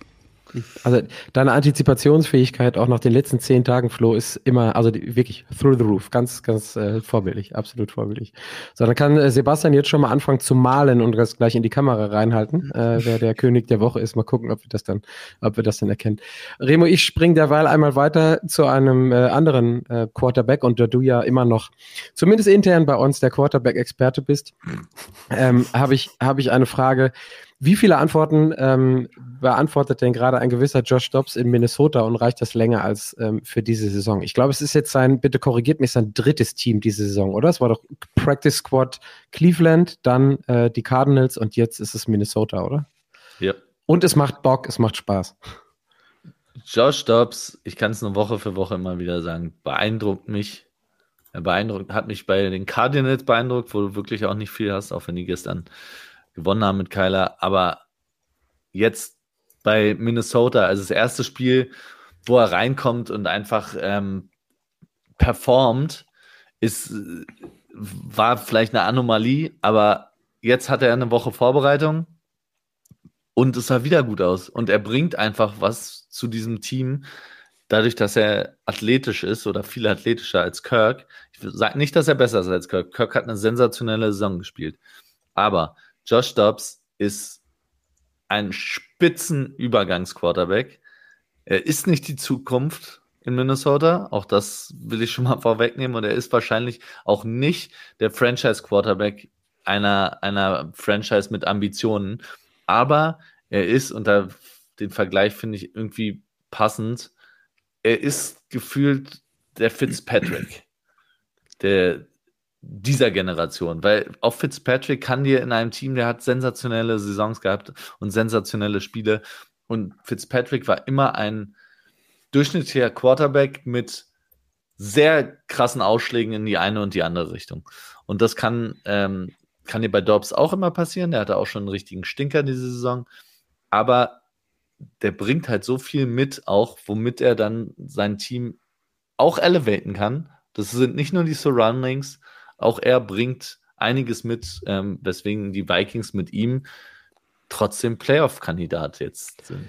Da wollte ich gerade hin, Lenny. Was machst du als Franchise, wenn der Junge dich wirklich äh, mit der Unterstützung und all dem, was er auch nochmal zurückkommt, vor allen Dingen als Receiver, ist ja nicht der Schlechteste, der da aus einer Verletzung nochmal zurückkommt, wenn er wieder ähm, fit ist und äh, neben, neben, was ist es, Jordan Addison ähm, und Hawkinson funktioniert auch ganz gut. Was ist, wenn der dich in die Playoffs hieft und in die zweite Playoff-Runde? Dann scheidest du zwar aus, dann kommst du ja um die Diskussion, ob du den behältst, gar nicht rumrum oder verscherbelst du den dann teuer, weil ein anderes Team sagt, okay, den nehmen wir und du machst dann den quasi Rebuild oder Rebrush in Minnesota. Ja, ich glaube, Minnesota ist ein kleiner Sonderfall tatsächlich auch. Ähm, ich glaube, als, als Franchise, die ihren gestandenen Starter hat, sollte man clever sein und sagen, wir alle wissen, was Josh Dobbs ist. Wir haben einen besseren Starter, was Kirk Cousins ist. Kirk Cousins und diese Offense ist einfach besser als Josh Dobbs. Ich glaube auch, Kirk Cousins hätte gestern dieses Spiel gegen dieses Saints-Team auch ganz deutlich gewonnen. Das, das will ich auch mal ganz offen sagen. Also, ähm, ich glaube, du kannst ihn dann ganz gut verscherbeln, ja. Ähm, ich, ich glaube halt einfach, dass du als Franchise und, und ich glaube, als, als gut funktionierende Franchise wirst du dir nicht Josh Dobbs auch im nächsten Jahr als Starter holen, sondern er ist halt dieser Übergangstyp, weil ich, ich glaube, dass er jetzt funktionieren wird bei den Vikings und die haben jetzt tatsächlich auch ein komfortables Polster tatsächlich ähm, in den Playoffs schon oder für den Playoffs-Platz. Ich glaube, dass wir aber auch noch sehen werden und das ist, ich finde deswegen grandios, was Remo gesagt hat mit dieser Fitzpatrick ähm, ähm, äh, mit dem Fitzpatrick-Vergleich. Weil Fitzpatrick hatte dann auch wieder drei, vier Spiele am Stück, wo du gedacht hattest, nachdem er so ein Hotstreak war, oh, was machst du da? Du versaust uns gerade alles. Und ich glaube leider, dass das durch Josh Dobbs auch passieren wird, kann. Nicht muss, aber kann. Von daher, selbst wenn er nicht in die Playoffs führt, was er höchstwahrscheinlich oder was er wahrscheinlich jetzt tun wird, wirst du am Ende der Saison äh, bei den Vikings, ist wie gesagt ein Sonderfall, eine normale Franchise oder eine, eine Franchise, die einen Starter hat, sollte sagen, ähm, ja, du machst das so, aber Gut, die Vikings sind halt ein Sonderfall, ne? weil Kirk Cousins wird einfach nur einen Vertrag haben, der kostet brutal viel Geld, wenn du den noch mal signst. Trotz Achilles äh, Sehnenriss, das ist, äh, der wird einfach kosten, weil er hat einen Markt nach der Saison. Und vielleicht sagst du, pass auf, ich drafte einen in der dritten Runde oder so und äh, was weiß ich, lass dann Josh Dobbs noch mal eine Saison spielen. Also würde mich jetzt nicht überraschen. Hm. Weißt du, welche Franchise gestern auch gewonnen hätte mit Josh Dobbs an der Center? Also nur mal so rübergeben. also, die Jets auf jeden mehrere, Fall. Mehrere, mehrere. Ja, aber die Jets, die Jets definitiv. Ja, ja, ja. Don't you, don't you go there. Ich will's auch, ich will's auch nicht. Und jetzt haben wir Daniel als Korrektiv nicht dabei, der sofort jeglichen Jets Talk äh, wieder abmoderiert. Sebastian, ich schmeiß den Ball mhm. oder den Knochen dir aber auch nochmal vor die Füße. Was muss der Junge denn machen, dass die sagen, wir wollen Kirk nicht mehr, wir wollen niemand anderen. Es ist Josh Dobbs und der verkauft auch so viele Shirts wie äh, nur äh, Jefferson ansonsten in Minnesota. Ich, ähm, ich tue mich da so ein bisschen schwer, weil äh, man darf bei Kirk Cousins, darfst du nicht vergessen, der kommt jetzt aus dann von einer schweren Verletzung zurück. Du weißt nicht, ob er überhaupt zum Saisonstart wieder fit ist. Sein Vertrag läuft aus. Das sind alles so, so Dinge, ähm, die, die man da nicht außer Acht lassen darf. Und ähm, du wirst jetzt, ähm, wenn das so weitergeht, äh, ich weiß nicht, ob sie eventuell darauf spekuliert haben, dass sie sich noch ein, dass sie im Draft eventuell nochmal Chancen haben, äh, sich da neu aufzustellen. Das wird jetzt nicht mehr passieren. Du stehst 6 und 4, wenn ich mich jetzt nicht ganz stark vertue. Und ähm, marschierst halt äh, in der NFC auch ganz klar Richtung Playoffs. Das äh, sieht ganz so aus, wie es jetzt, ne? Ähm, Justin Jefferson, du hast es eben kurz angerissen, der kommt noch zurück. Und da bin ich halt auch mal gespannt, wie, wie der denn mit, mit ihm harmoniert. Aber dann hast du eben mit ihm, mit Hawkinson und äh, mit Addison hast du drei wunderbare äh, äh, Waffen. Und wenn er dann eben auch noch dieses, also diese Rushing-Upside, das hat gerade auch einer im, Chat geschrieben, das kennen die in Minnesota gar nicht, dass, dass die einen mobilen Quarterback da jetzt haben. Ähm, ich würde ihn auf jeden Fall noch nicht abschreiben. Ähm, wie gesagt, Kirk Cousins ist natürlich jetzt ärgerlich, dass er dann eventuell nicht mehr diesen verdienten Cent-Off kriegt, ähm, wenn sie denn sich wirklich entscheiden sollten zu sagen, okay, wir gehen jetzt einen neuen Weg auf Quarterback und, und Dobbs ist denn eben die Antwort. Ähm, aber wir wissen, im Endeffekt ist das alles nur ein Business und ähm, da entscheidet dann im Endeffekt jemand anders, der, der eben nicht, äh, ich sag mal, mit dem Herzen denkt, sondern irgendjemand, der sagt, wir müssen da jetzt einfach rational an die Geschichte rangehen. Und ich glaube auch, dass ein Josh Dobbs im Endeffekt deutlich günstiger sein wird, als es ein Kirk Cousins äh, sein wird. Ja, ich, und äh, also darauf achte, achte ich ja mal ganz gerne in dieser NFL, in dieser Not for Long Liga. Mhm. Egal, was er diese Saison noch so anstellt, wenn er in die Play oder auch wenn er nicht in die Playoffs kommt, die nächsten drei Jahre Backup Money bekommt er noch und das dürfte dann eigentlich auch in seinem Fall für ähm, alles reichen. Sebastian, ich würde gerne bei dir bleiben und dann würde ich nochmal das Bild aufmachen, weil ich gestern auf dem Beifahrersitz saß, als du nach Hause gekachelt bist und äh, da lief auch ein Spiel äh, mit der FC North Beteiligung. Äh, die Steelers, Mhm. Flo saß hinter mir, der hat mir mehrere Male äh, Gänsehaut in den Nacken gezaubert. Es war, war richtig krass. Ähm, die, die Steelers haben gestern gewonnen, ja, sie haben es irgendwie äh, so ein Stück weit über die Ziellinie geschafft, ähm, so wie immer in den letzten Wochen, sind aber nicht das einzige Team in der gesamten AFC, die gestern einfach mal komplett irgendwie so ein bisschen in die Tonne gegriffen hat. Daniel ähm, Jensen, der jetzt heute nicht da ist, hat in seinem Chiefs-Podcast, äh, nicht Podcast, in seinem Newsletter heute geschrieben, habe ich in der Inbox gehabt, die Chiefs mussten gar nicht spielen diese Woche, um zu gewinnen. Und genauso fühlt es sich irgendwie ein Stück weit an. Ne? Also Ravens und Bengals verlieren. Die Jaguars sind ordentlich unter die Räder gekommen und die Bills müssen heute Abend nochmal zeigen, ähm, dass sie wieder so einigermaßen sich ähm, auf Track oder on Track zurechtrückeln. Also Wer will denn eigentlich in der ähm, AFC gerade irgendwas? Oder ist die Dichte einfach so hoch, dass wir uns darüber freuen können, dass so viele Woche für Woche da oben in den Top 3 rumrotieren? Und äh, wir lassen es einfach mal dabei. Der letzte Punkt ist, ist es für mich. Also man sollte das jetzt, ich finde es einfach total spannend, dass da in der AFC wirklich jeder äh, gefühlt jeden schlagen kann und dass die Dichte oben einfach deutlich, deutlich äh, enger ist, als sie in der NFC zum Beispiel ist. In der NFC, da, weiß ich nicht, hast du irgendwie das Gefühl, da, ne, da die Dinger sind relativ klar und in der AFC ähm, kann halt alles passieren. Das hast du vor, vor, der, äh, vor dem Deutschlandspiel der Chiefs gesehen, dass sie einfach mal in Denver verlieren. Sind immer so diese Division-Duelle, das war nämlich gestern ja auch äh, Baltimore gegen Cleveland, das war ja auch so, so ein Paradebeispiel. Ne, das ist halt, du hast da ein Rivalry-Game und äh, das schenkst du dann einfach auch nicht mal einfach so her. Ne? Und wir haben ja am Anfang auch wieder über die Sean Watson gelästert quasi, ne? äh, angefangen mit Pick Six und so weiter und so fort. Und dann hat er ja auch offensichtlich ein bisschen Schmerzen gehabt und ordentlich gehumpelt, aber er hat sich dann halt durchgebissen. Und im Endeffekt hat sein Team so, ne, ich glaube, er hat den, den entscheidenden Scramble gemacht, um, um sie in Field Goal Range zu bringen, um den Game Winner zu kicken. Ähm, das zeigt dann halt eben auch einfach, dass, äh, dass die ganze äh, Conference einfach ultra kompetitiv ist.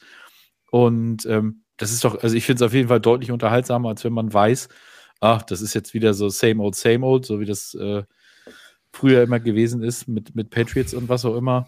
Lieber so, dass jeder Mhm. jeden schlagen kann und äh, im Endeffekt kommt sowieso erst darauf an, wenn nachher Dezember Football gespielt wird und im Januar, da, da ballert es dann auch wieder richtig. Drei Euro ins Phrasenschwein. Remo. Matt Canada.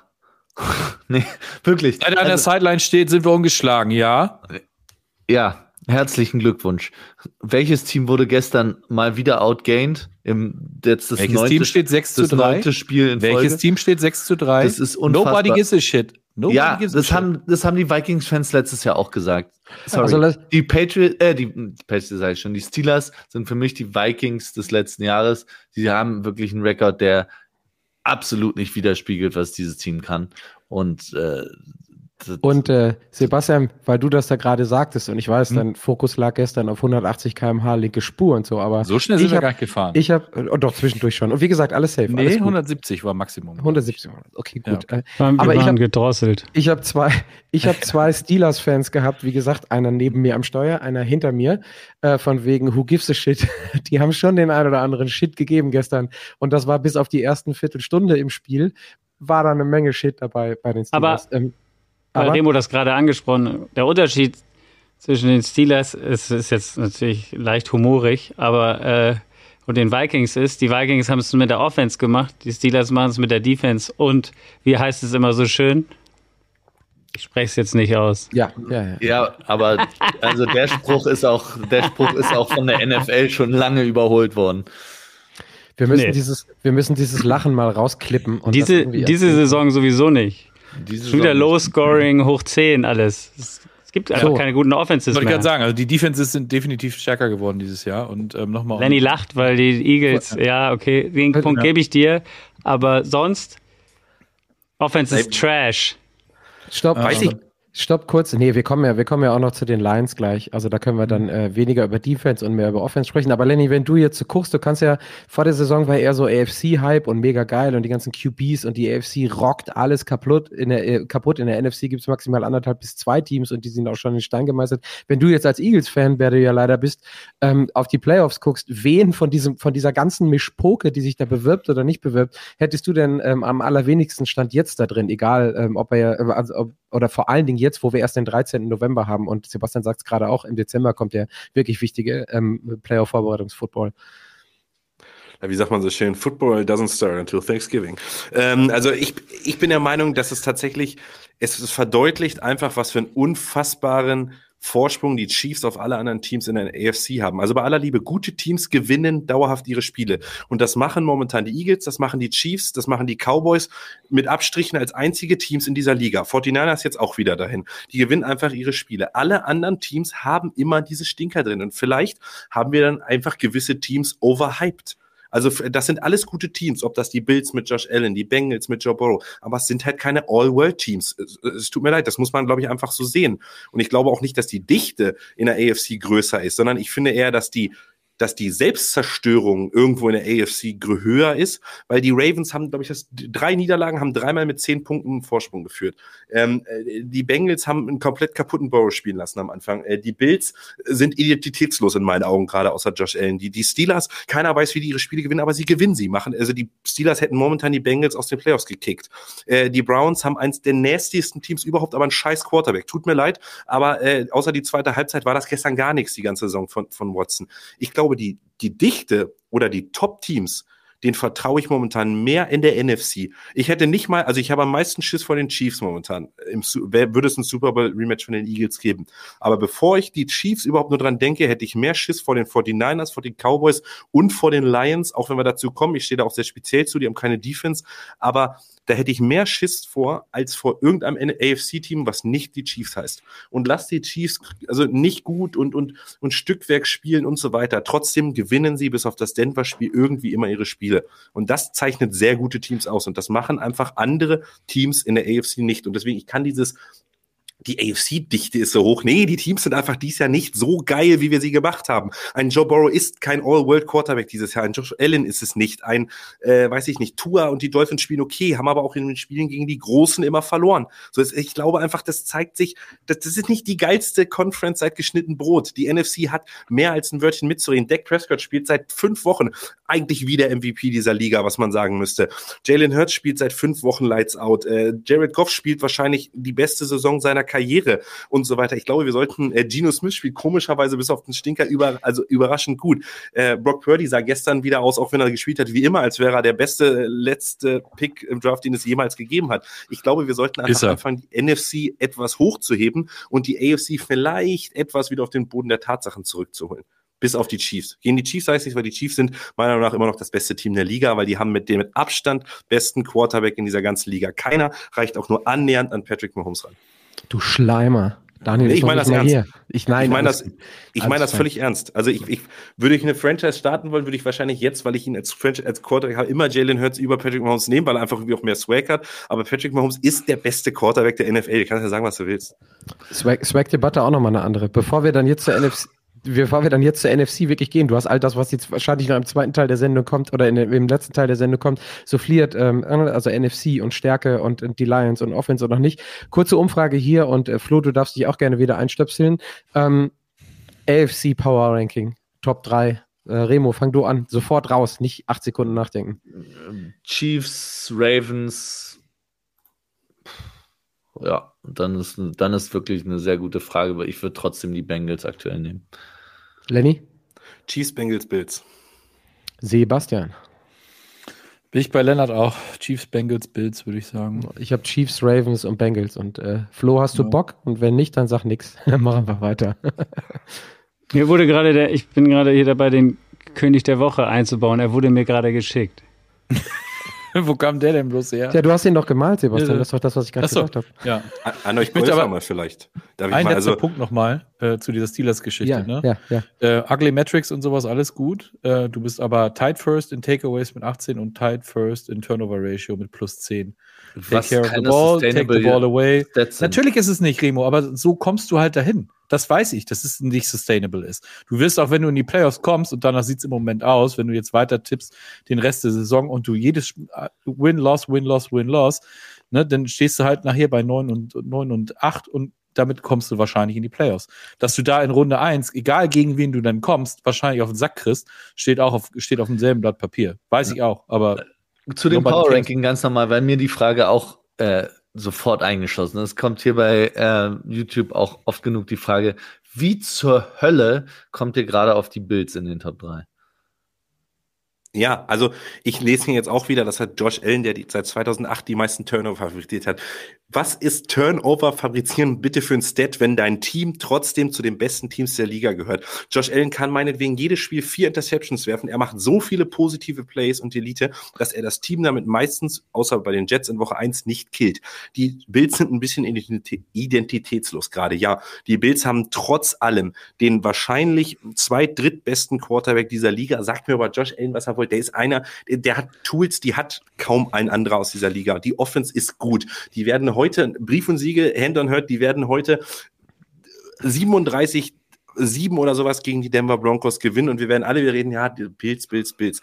Die Bills sind ein verdammt gutes Footballteam und äh, wer die abschreibt, glaube ich, äh, der hat, glaube ich, ja, also die Bills sind in meinen Augen ein ganzes Tier höher als die Ravens.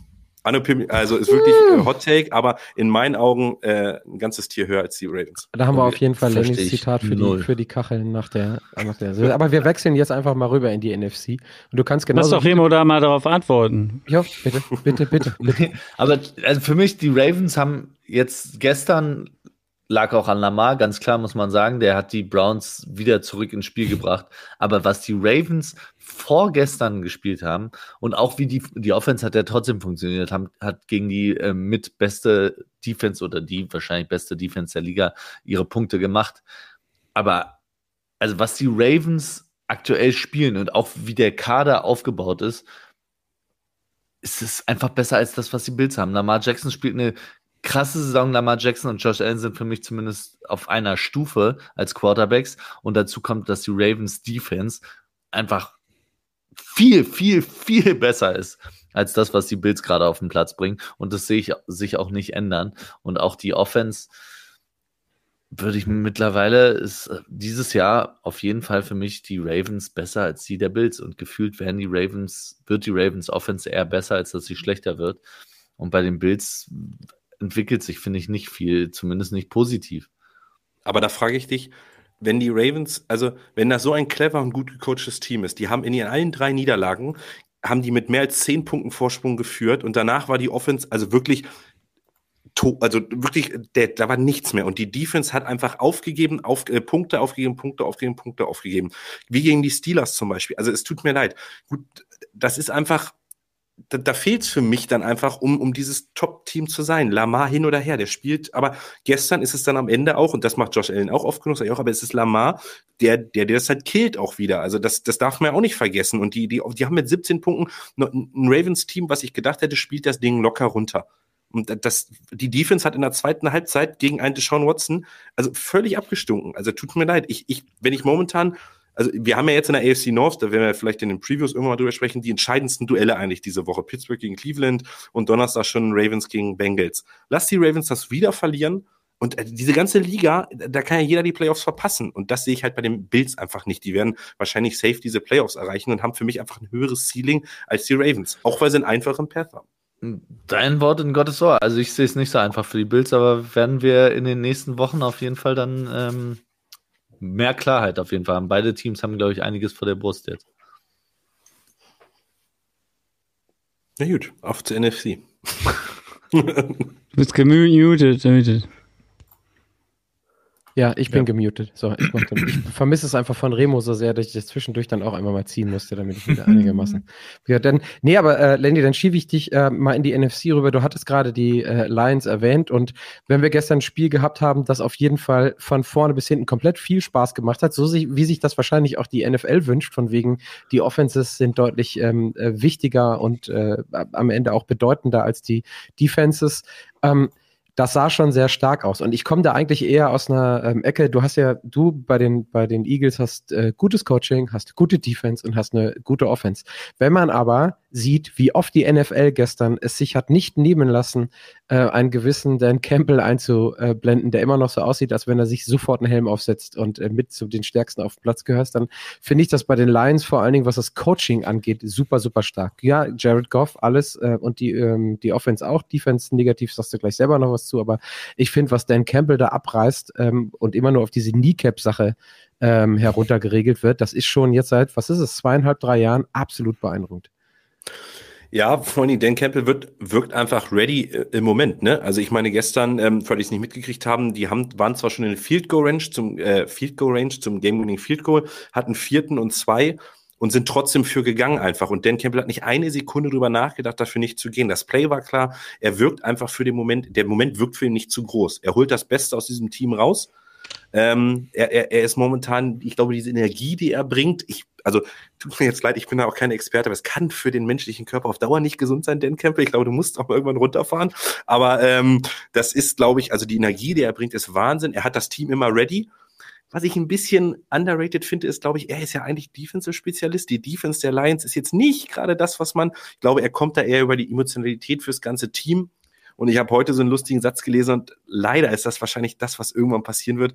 Wir lieben jetzt alle Dan Campbell und wir, wir werden es hassen, wenn sie Jared Goff einen langfristigen Vertrag kriegen und Ben Johnson, der Head Coach der Team XY ist und er mit einem Chargers. anderen Offensive Coordinator, äh, Chargers und er mit einem anderen Offensive Coordinator. Ben Johnson mit Justin Herbert ist, glaube ich, die Liga würde, würde würde zittern. Aber das Sexy. muss man tatsächlich, ja, das muss man, glaube ich, einfach sagen. Momentan sind die Lions, ich weiß nicht, ob das ob das sustainable ist für, für, für einen Deep Super Bowl Run. Aber wenn du jede Woche, sage ich mal, irgendwie es schaffst, über 30 Punkte zu machen, und das ist ja diese Offense momentan einfach in, imstande. Laporta ist wahrscheinlich der beste Rookie Titan, den wir seit 15 Jahren gesehen haben. Äh, beide Running Backs, was wurden die, was wurden die äh, zerrissen immer wieder? Jamir gibt's, Jamir gibt's. Die, die, das funktioniert jetzt mittlerweile als Tandem. Ähm, du, und dann bei aller Liebe Amon St. Brown, nicht nur weil er irgendwie auch Deutscher ist, ist einfach ein Number One Receiver in der NFL. Das war ein absoluter Stil. Man muss dieses, dieses Team offensiv, die O-Line ist super, einfach absolut loben und äh, die gehören absolut zu den, zu den äh, ja, Powerhouses der, der NFC gerade. Und äh, ja, ich glaube, die einzige Schwachstelle, so leid es mir tut, auch wenn er eine tolle Saison spielt, ist halt der Quarterback, weil wir es halt auch kennen, was er unter Druck spielen kann. Aber hey, Ben Johnson hat bis holt das Maximum aus ihm raus.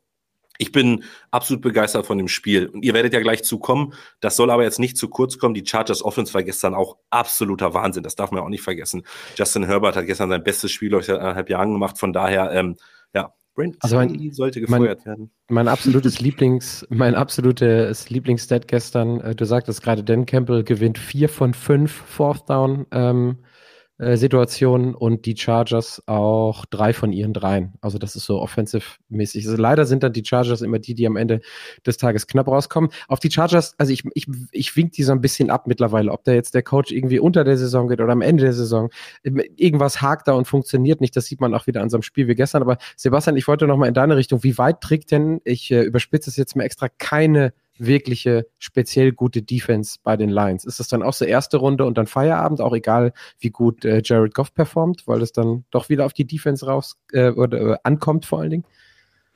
Es kommt natürlich darauf an, wen du denn kriegst als Gegner. Ne? Also im Moment kannst du ja davon ausgehen, dass die Lions die, die, AFC äh, die NFC äh, North gewinnen, somit Playoff-Heimspiel haben. Da kann es dir dann aber natürlich passieren, dass du auf so ein, so ein zweitplatziertes Team triffst wie Dallas. Das einzig vielleicht. Interessante wäre Dallas, glaube ich. Richtig. Dallas wäre Dallas wäre wirklich interessant. Ähm, ich glaube, gegen Minnesota, dass, äh, wenn es zu dem Duell kommen sollte, das passt schon. Aber Seahawks. Und Seattle, Seattle, gut, die, Seattle hat aber das, das, das hinten das erste Spiel gewonnen in, in Woche zwei gegen Detroit. Aber nichtsdestotrotz, ich glaube, zum jetzigen Zeitpunkt würde Detroit äh, Seattle auf jeden Fall schlagen, vor allem wenn es auch zu Hause ist. Ähm, das, das denke ich schon, aber wenn es dann wirklich äh, gegen ein Team geht, was äh, sie auch denn wirklich mal stoppen kann, ne? Weil das haben die, das hat sich das im Spiel gestern gezeigt, das Chargers-Spiel äh, hat sehr an das äh, gegen die Dolphins in Woche 1 erinnert, wo es auch wirklich beide mit offenen Visieren gespielt haben und was in der Defense passiert ist, äh, das interessiert uns einfach gar nicht. Ähm, da wurde einfach munter drauf losgeballert und wer dann am Ende das glücklichere Händchen hat, der, der, der gewinnt das Ding dann eben. Das funktioniert bis zum gewissen Punkt, aber sobald da wirklich dann mal ein Team kommt, was es dann eben auch mal schafft, die Jungs zu stoppen, dann, dann stehst du halt da mit runtergelassener Hose und dann, dann kommst du dann auch nicht wirklich weiter. Also spätestens, wenn es irgendwann gegen die Eagles geht, die, die insgesamt einfach einfach ausgeglichener sind oder die 49ers, dann, dann ist halt Ende für Detroit so, so schade das so ist. Da muss äh, in der Defensive, auch wenn sie schon, ich finde, schon besser geworden sind als letztes Jahr, da müssen sie aber definitiv noch nachstellen. Und ich fürchte halt, nächstes Jahr wird ein Ben Johnson dann eben so ein Team wie die Chargers coachen. Remo, ich muss da nochmal in die Richtung gehen, die Lenny gerade aufgemacht hat von wegen Jared Goff. Ich, äh, also ich habe nur Zusammenfassung hinterher nochmal ein bisschen genauer gesehen, weil wir, wie gesagt, gestern zurückgefahren sind. Ich fand das aber schon ziemlich erwachsen. Also es war ein anderer Jared Goff als der, den ich finde, so, den man auch in, in, im letzten Jahr nur als Game Manager gesehen hat. Und wenn ich mich dran erinnern kann, als der aus LA darüber verschifft wurde, dann waren alle in LA froh, dass, die dass das Salary jetzt in Detroit liegt. Und in Detroit sind alle davon ausgegangen, dass man so, sobald man aus diesem Vertrag ausopten kann, da rausgeht, damit man äh, nicht so viel äh, Deadcap hat und sich um einen neuen Quarterback kümmert. Und dafür, dafür sieht das, finde ich, ziemlich, ziemlich gut aus, was, äh, was Jared Goff da veranstaltet. Ja, wir haben ja drüber gesprochen. Jared Goff ist aktuell ein Top 10 Quarterback. Äh, die Umstände machen es ihm natürlich auch wirklich einfach. Also die O-Line ist wahrscheinlich die beste O-Line der NFL. Also auch gestern wieder, der kriegt ja nicht viel Druck. Ja, die Eagles haben auch eine ganz gute O-Line. Aber ähm, ja, insgesamt Jared Goff, ich meine, mit Amon Ra hast du eine Anspielstation, die immer offen ist, gefühlt, die auch Yards after Catch die macht. Dann hast du einen unfassbaren Rookie-Teil, du hast jetzt ein Laufspiel, was funktioniert, du hast einen Running Back, den du auch anwerfen kannst mit Gibbs. Äh, ja, es ist. Du kannst Jared Goff aktuell nichts vorwerfen. Du kannst nur sagen, aus der Vergangenheit wissen wir, dass er unter Druck einbrechen, droht einzubrechen. Aber die O-Line ist so gut, dass wir gar nicht wissen, ob dieser Druck wirklich passieren wird, kommen wird. Und wir wissen auch nicht, ob sich Jared Goff mittlerweile so weit äh, entwickelt hat, dass es, äh, dass er unter Druck besser funktioniert, weil er hatte jetzt lange Zeit keinen Druck. Ich, ich piek's da nochmal genauer nach, ähm, Lenny, weil du das äh, aufgemacht hattest, vorhin das Thema. Defense, ja, müsste auch ein bisschen besser werden, aber wenn du jetzt irgendwie nach dieser Saison, ich weiß gar nicht, wie das irgendwie vertraglich aussieht bei äh, Goff, Wen würdest du denn da hinholen, wo du dich jetzt äh, für die, Detroit, äh, für die, für die Lions-Franchise besser fühlst als mit Jared Goff gerade? Ah, also wahrscheinlich ist schwierig aus dem Pool, ne? Also jetzt der, der Quarterbacks zu nehmen. Also ich kenne mich mit den College Quarterbacks zu wenig aus. Ich meine auch, dass er nächstes Jahr noch äh, einen ziemlich großen Capit hat von 31 Millionen. Also ich glaube. Ja, ich, ich wollte gar nicht nur in Richtung College, auch so wenn dann Kirk kommt ja, Kirk kommt ja auch irgendwann zurück, wenn die Achillessehne wieder fit ist und sowas. Also das meine ich so. Auch so Free Agency kann man ja auch gucken. Ist ja kein Problem. Okay, sind wir, sind wir realistisch? Ähm, er wird nächstes Jahr definitiv, glaube ich, auch noch spielen, aber sind wir realistisch? Ähm, sollten Quarterbacks verfügbar sein?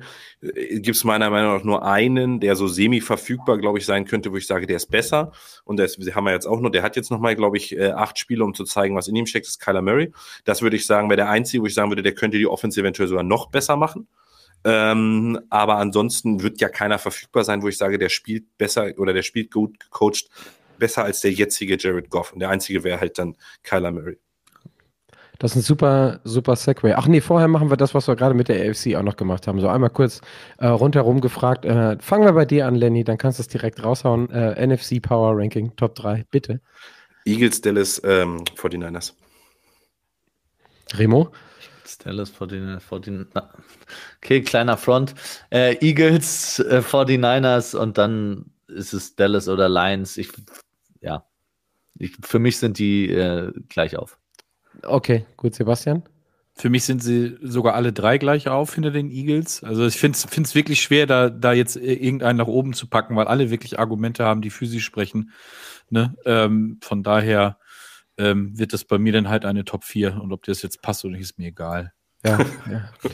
Bisschen Daniel-Vibes hier reinbringen. Alles super. Ich habe auch vier aufgeschrieben. Ich habe auch Eagles, 49ers, Lions und Cowboys. Und ich muss gestehen, auch wenn das gestern super war, wir kommen ja gleich auf den König oder die Könige der Woche. Auf jeden Fall. Ich finde die Lions deutlich konstanter. Defense hin oder her, Playoffs hin oder her. Aber ihr aktuelles Power Ranking ist es also Eagles, 49ers und dann die Lions. Auf jeden Fall vor den Cowboys. Weil ich das, was die letzten Wochen angeht, deutlich konstanter finde. Auf einer wirklich Steadiness, äh, äh die, wie gesagt, getragen von, vom Coach und von dem Approach, der da gefahren wird, sieht das deutlich, deutlich besser aus und äh, konstanter, finde ich, als bei den Cowboys. Und verletzt. Schade, dass wir nicht so viele Cowboys-Fans in Deutschland auf Twitter haben. Das als Kachel, da könntest du richtig, äh, richtig viel Diskussion mit Philipp Scheu wahrscheinlich jetzt schon. Ich wollte gerade sagen, Philipp, ich kann äh, meistens immer nur reden und gleichzeitig nicht gucken, aber Philipp wird dafür sorgen, dass ich gleich ordentlich Feuer äh, oder inhaltliches Kontra bekomme hier im, im, im YouTube. Er ist auf jeden ich Fall den YouTube-Chat schon auf, also ja, ja, ja, gut, können wir reingucken. ähm, aber eigentlich wäre das was, das, was du gerade gesagt hast, ein perfektes Segway gewesen, Lenny. Und ähm, wir haben gestern, ähm, als wir im Auto saßen, auch darüber geredet, Sebastian, sind die Karten jetzt eigentlich darüber froh, dass Kyler Murray zurück ist und denen vielleicht noch das ein oder andere Spiel gewinnt, weil ähm, es könnte denen die Saison so ein bisschen verhaken Frage. Ne? Erst haben sie Josh Dobbs, der super aussieht. Dann geht der jetzt weg. Ja, naturgemäß, auch alles super. Kyler ähm, Murray kommt zurück. Und ähm, naja, meinst du, die ärgern sich hinterher, wenn sie irgendwie auf Platz 7 picken müssen statt höher? Ah, für 7 wird es wahrscheinlich nicht, aber trotzdem. Also Top 5 Pick äh, statt Top 3 Pick. Das ist jetzt natürlich eine Zwickmühle, ne? Das äh, ist vollkommen klar. Ähm, aber ich sag dir ganz, also das Problem bei Kyler Murray ist jetzt ja im Grunde, dass er nicht der Quarterback von, von Gannon und, und, und dem Front Office oder dem Front Office ist, sag ich jetzt mal. Das ist so der einzige Punkt. Aber wenn du jetzt, wenn er jetzt wieder zurückkommt und wieder so performt wie gestern, also wir haben vorher noch darüber gesprochen, boah, wenn der jetzt im ersten Spiel und dann gleich wieder so laufen, laufen lassen und so weiter und so fort, der sah ja wunderbar aus. Also mal ganz, also ich habe jetzt natürlich nicht so viel gesehen, aber nichtsdestotrotz, wenn du da dann eben zurückkommst und Spiel gewinnst und alles, dann ist das doch alles fein. Und dann, äh, die Cardinals haben mehr als genug Baustellen, sage ich jetzt mal, um dann zu sagen, okay, wir gehen mit Best Player Available. Wenn du irgendwie den Top 5 pickst und es dann eben kein Quarterback wird, sondern irgendein Top Wide Receiver oder noch ein, O-Liner oder ein, ein, Edge Rusher oder was auch immer, um dein Team insgesamt zu verstärken, dann gehst du halt weiter mit Kyler Murray. Oder wenn du der Meinung bist, dass es eben doch nicht funktioniert, dann machst du eben genau das, was Lenny eben angesprochen hast, dann schmeißt du den Jungen mal auf den Trademarkt und dann wird also mal ganz ehrlich, da wird das eine oder andere Team sofort sagen, ja, hier komm, komm, nimm den Pick und nimm den, den anderen Pick noch oder was auch immer. Und äh, dann kannst du, kannst du da so den Neuaufbau starten und eventuell sagen, okay, wenn wir jetzt äh, vielleicht an, weiß ich nicht, an acht oder sowas picken, wir haben jetzt noch wieder ein bisschen mehr Draftkapital, wir traden, traden noch wieder ein Stück nach oben und dann kannst du dann eben, ob es nun ein Caleb Williams oder Drake May oder wer auch immer dann kommt hier, dann, dann nimmst du den und dann startest du da den Neuaufbau. Ich finde, äh, Jan Henning Kruse hat es ganz schön gerade geschrieben. Jetzt wird entschieden, ob ähm, Xbox Kyler der Franchise Quarterback ist oder und ob es sich lohnt, ihn zu behalten oder teuer abzugeben.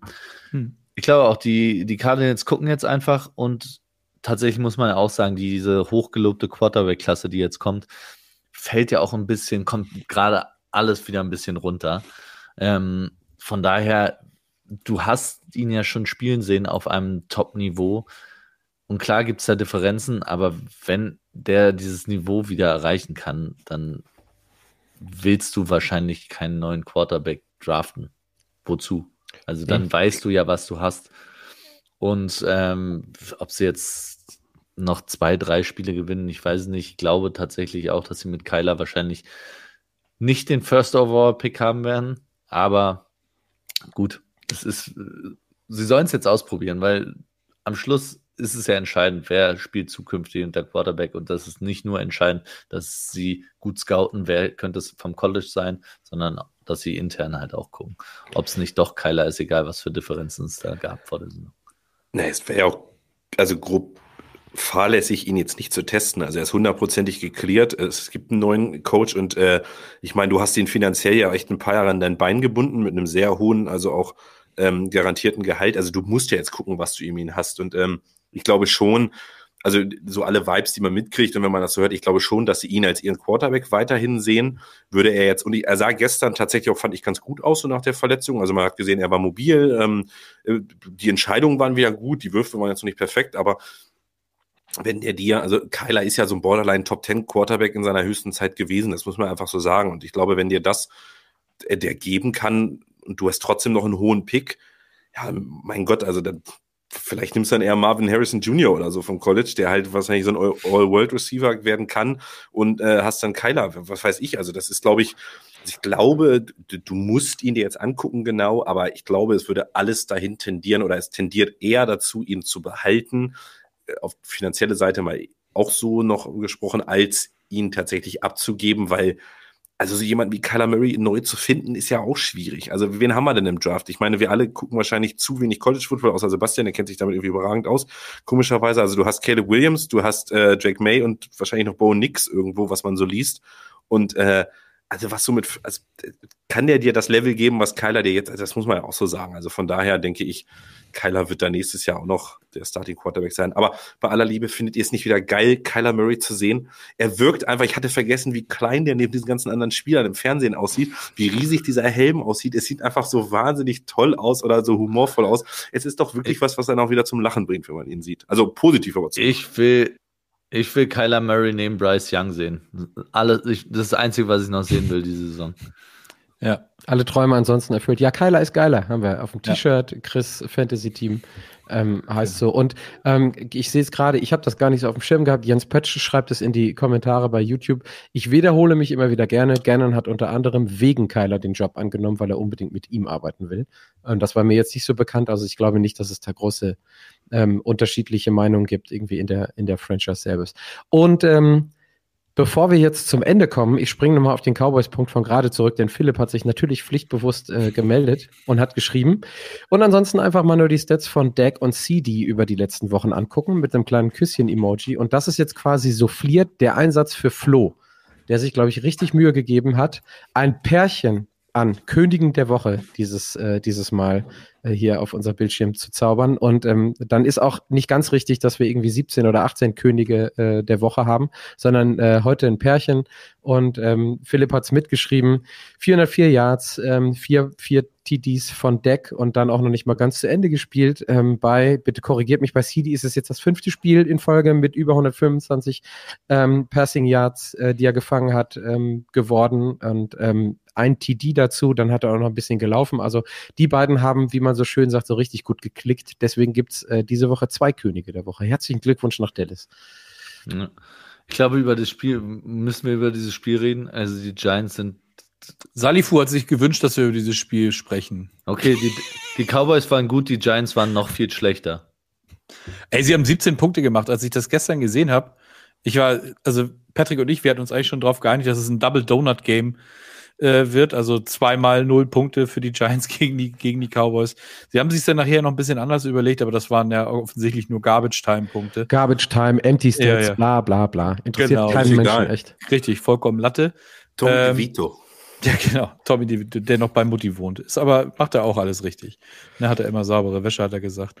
Ähm, es war, glaube ich, das, es war das dritte Spiel sogar mit über 150 Receiving Yards. Das ist nochmal noch mal eine ganz andere Hausnummer. Ich glaube, da ist er der erste ever, der das hingekriegt hat, drei Spiele in Folge mit über 150 Receiving Yards hinzulegen.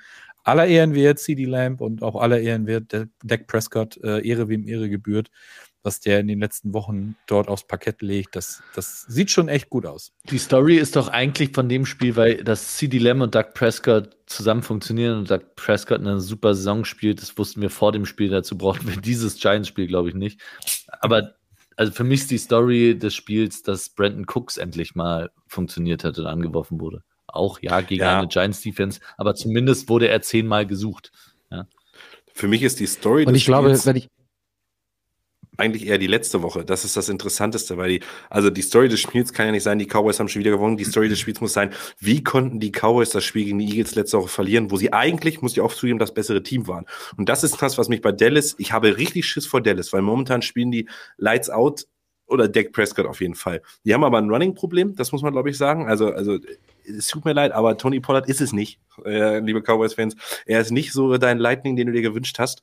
Aber da muss man sich bei Dallas immer wieder fragen, wie kannst du zwischendurch immer wieder Spiele verlieren, die du eigentlich gewinnen solltest. Und gegen die Eagles hätten sie gewinnen müssen, ähm, gegen die Cardinals haben sie verloren. Und momentan, Stand heute, würden die Cowboys wieder gegen die 49ers in der ersten Playoff-Runde spielen. Also wie oft möchten wir dieses Duell noch sehen und wie oft möchten wir noch sehen, dass die Cowboys gegen die 49ers in der ersten Runde ausscheiden? Also wird es ja passieren. Spätestens bei den 49ers ist Ende. Und das ist so, wo ich mir so denke, ich, ich also Cowboys, ihr, ihr überzeugt mich gerade auf allen Ebenen, ja, aber ihr, ich möchte nichts hören, bevor ihr nicht wenigstens ins Championship Game gekommen seid äh, in der NFC. Vorher könnt ihr äh, da eure leeren Kalorien aufblasen und eure Lobeshympen, wie ihr wollt. Ihr werdet nichts wirklich für Amerika erreichen, ihr werdet nichts in der NFL, ihr werdet keinen Respekt gewinnen, wenn ihr nicht ins Championship Game kommt.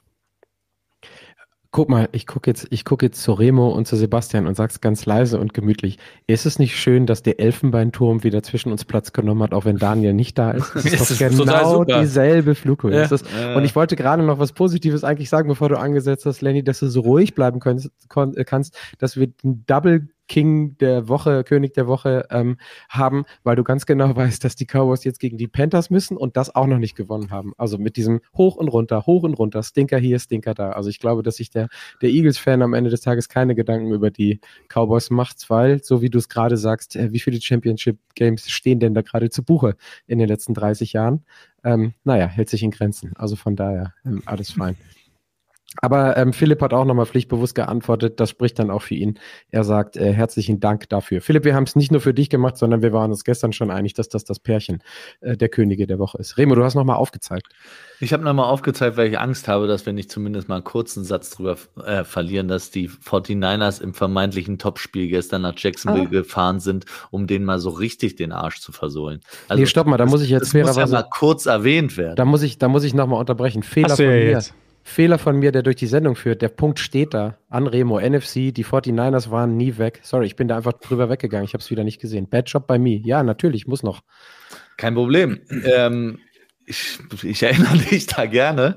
Aber ähm, ja, also man muss fairerweise ja auch sagen, Jacksonville neigt leider auch dazu, immer mal wieder Totalausfall zu sein. Und auch das, das waren sie gestern. Aber trotzdem gibt es natürlich 49ers-Fans, auch mir, ein sehr gutes Gefühl, dass die aus einer Bye-Week kommen, mit Debo wieder zurück, Trent Williams wieder zurück. Ich glaube auch tatsächlich, dass Trent Williams mit die wichtigste Personalie in der 49ers Offense ist und dass dann auch wieder alles klickt. Brock Purdy nimmt Würfe teilweise, die er nicht nehmen sollte unbedingt, aber er trifft sie jetzt wieder. Ich weiß nicht, wie das zusammenhängt, ist aber auch wurscht. Ich nehme es.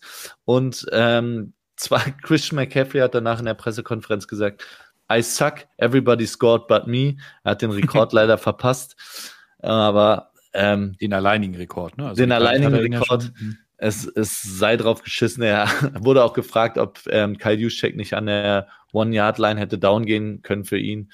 Und ähm, hat aber auch nur mit einem Lächeln quittiert. es hat nicht am Einsatz der gesamten Franchise, der Fans und quasi jedem Grashalm im Stadion gelegen. Also daran ist es nicht gescheitert gestern. Das, äh, war so ja. obvious. Also das ja. gegnerische Team hätte noch irgendwie mit ein paar Geldbündeln beworfen werden können. Das wäre, glaube ich, noch die ultimative, äh, ultimative ähm, äh, Stufe gewesen. Also, Lenny, kurze Frage an dich noch. Bei, ähm, bei wem wären deine, oder bei dem hast du, bei wem hast du, wenn du an ein mögliches Championship-Game denkst, mehr Schweiß auf der Stirn bei den 49ers oder bei, bei, bei Dallas?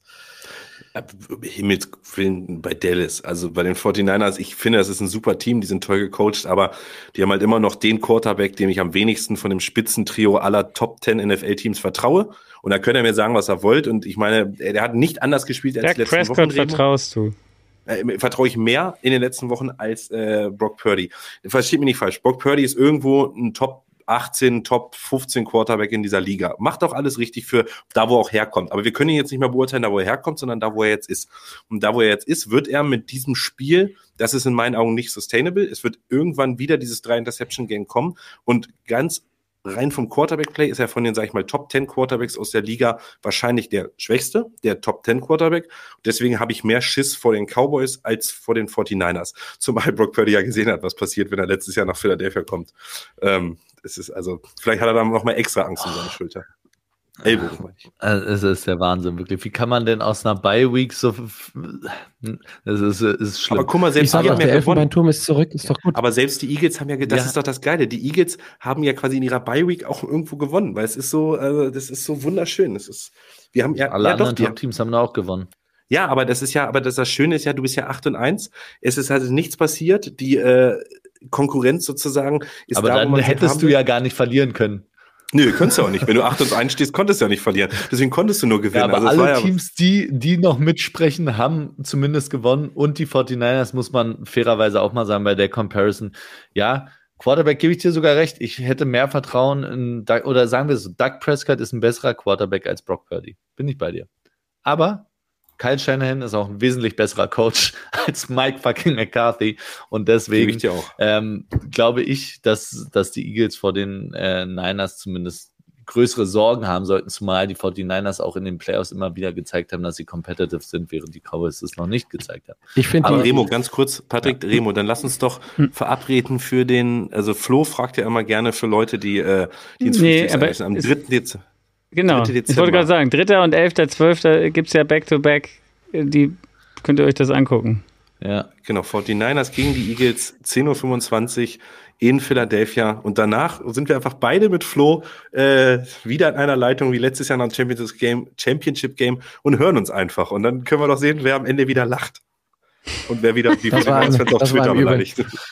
Das war im Übrigen, das war im Übrigen eine Performance. Holla die Waldfee, daran kann ich mich noch erinnern, als wäre es gestern ist. So, ich nehme die, ich nehme die äh, Aussage mit ähm, von Remo, das finde ich immer ganz schön, auf was Marke geben zu enden, als fucking Mike McCarthy. Finde ich gut. Da stimmen wahrscheinlich auch Philipp Scheu im, im, im Chat zu. ähm, wir machen, wir falten zusammen für heute. Ähm, danke dir, Lenny. Ähm, es ist jetzt 20.30 Uhr, Lenny. Also guckst gerade so suchend nach der Uhr, wie lange wir denn im Weg gebraucht haben. Ähm, schön, dass du mal wieder mit am Start warst und schön, dass du wirklich, also das muss, kann man gar nicht hoch genug anrechnen, ähm, auch immer noch Köpi parat hast. Ich hoffe, das ist noch gut. Natürlich. Das ist, das ist, ja, traumhaft. Super. Und äh, dann gehe ich einmal weiter. Sebastian, ähm, schlaf dich nochmal aus, ne? Oder Nach den Hä? nächsten Tagen und sei morgen wieder fit. Selbstverständlich. Selbstverständlich. Ähm, und äh, Remo, du auch. Ähm, hattest du heute noch frei, Remo, oder musstest du direkt wieder in die Schippe? ich hatte zum Glück frei. Ja, gut, Das- okay. Immerhin. Ähm, Flo, Und trotzdem danke. so fertig. Ja, ich weiß, ich sehe es auch gerade. Die Augen sehen nicht so aus, als hätte ich frei gehabt, aber es, es ist so. Leute, ich gebe den Tipp eines 42-Jährigen, ähm, ich mache den, ich mach den, den Browser, wo ihr drin seid und ich auch so klein, dass ich mich gar nicht mehr wirklich sehen muss. Das hilft auf jeden Fall. Das ist richtig. So nach den, nach den zehn Tagen. So, danke an, äh, an alle Leute in den Kommentaren bei YouTube und bei Twitch. Danke auch an euch alle da draußen, die uns im Nachgang im ähm, Podcast hören. Checkt den Shop, wie am Anfang gesagt, einfach nochmal für das ähm, Frankfurt Games oder die Frankfurt Zeit T-Shirt aus. Gilt noch bis Sonntag. Und äh, dann soll es das für jetzt gewesen sein. Danke euch alle. Danke auch an Flo für die Technik. Und wir hören uns am nächsten Montag zu gewohnter Zeit. Tschö. Tschüss. Ciao, ciao. Das war's für heute. Bis zum nächsten Mal in der Footballerei.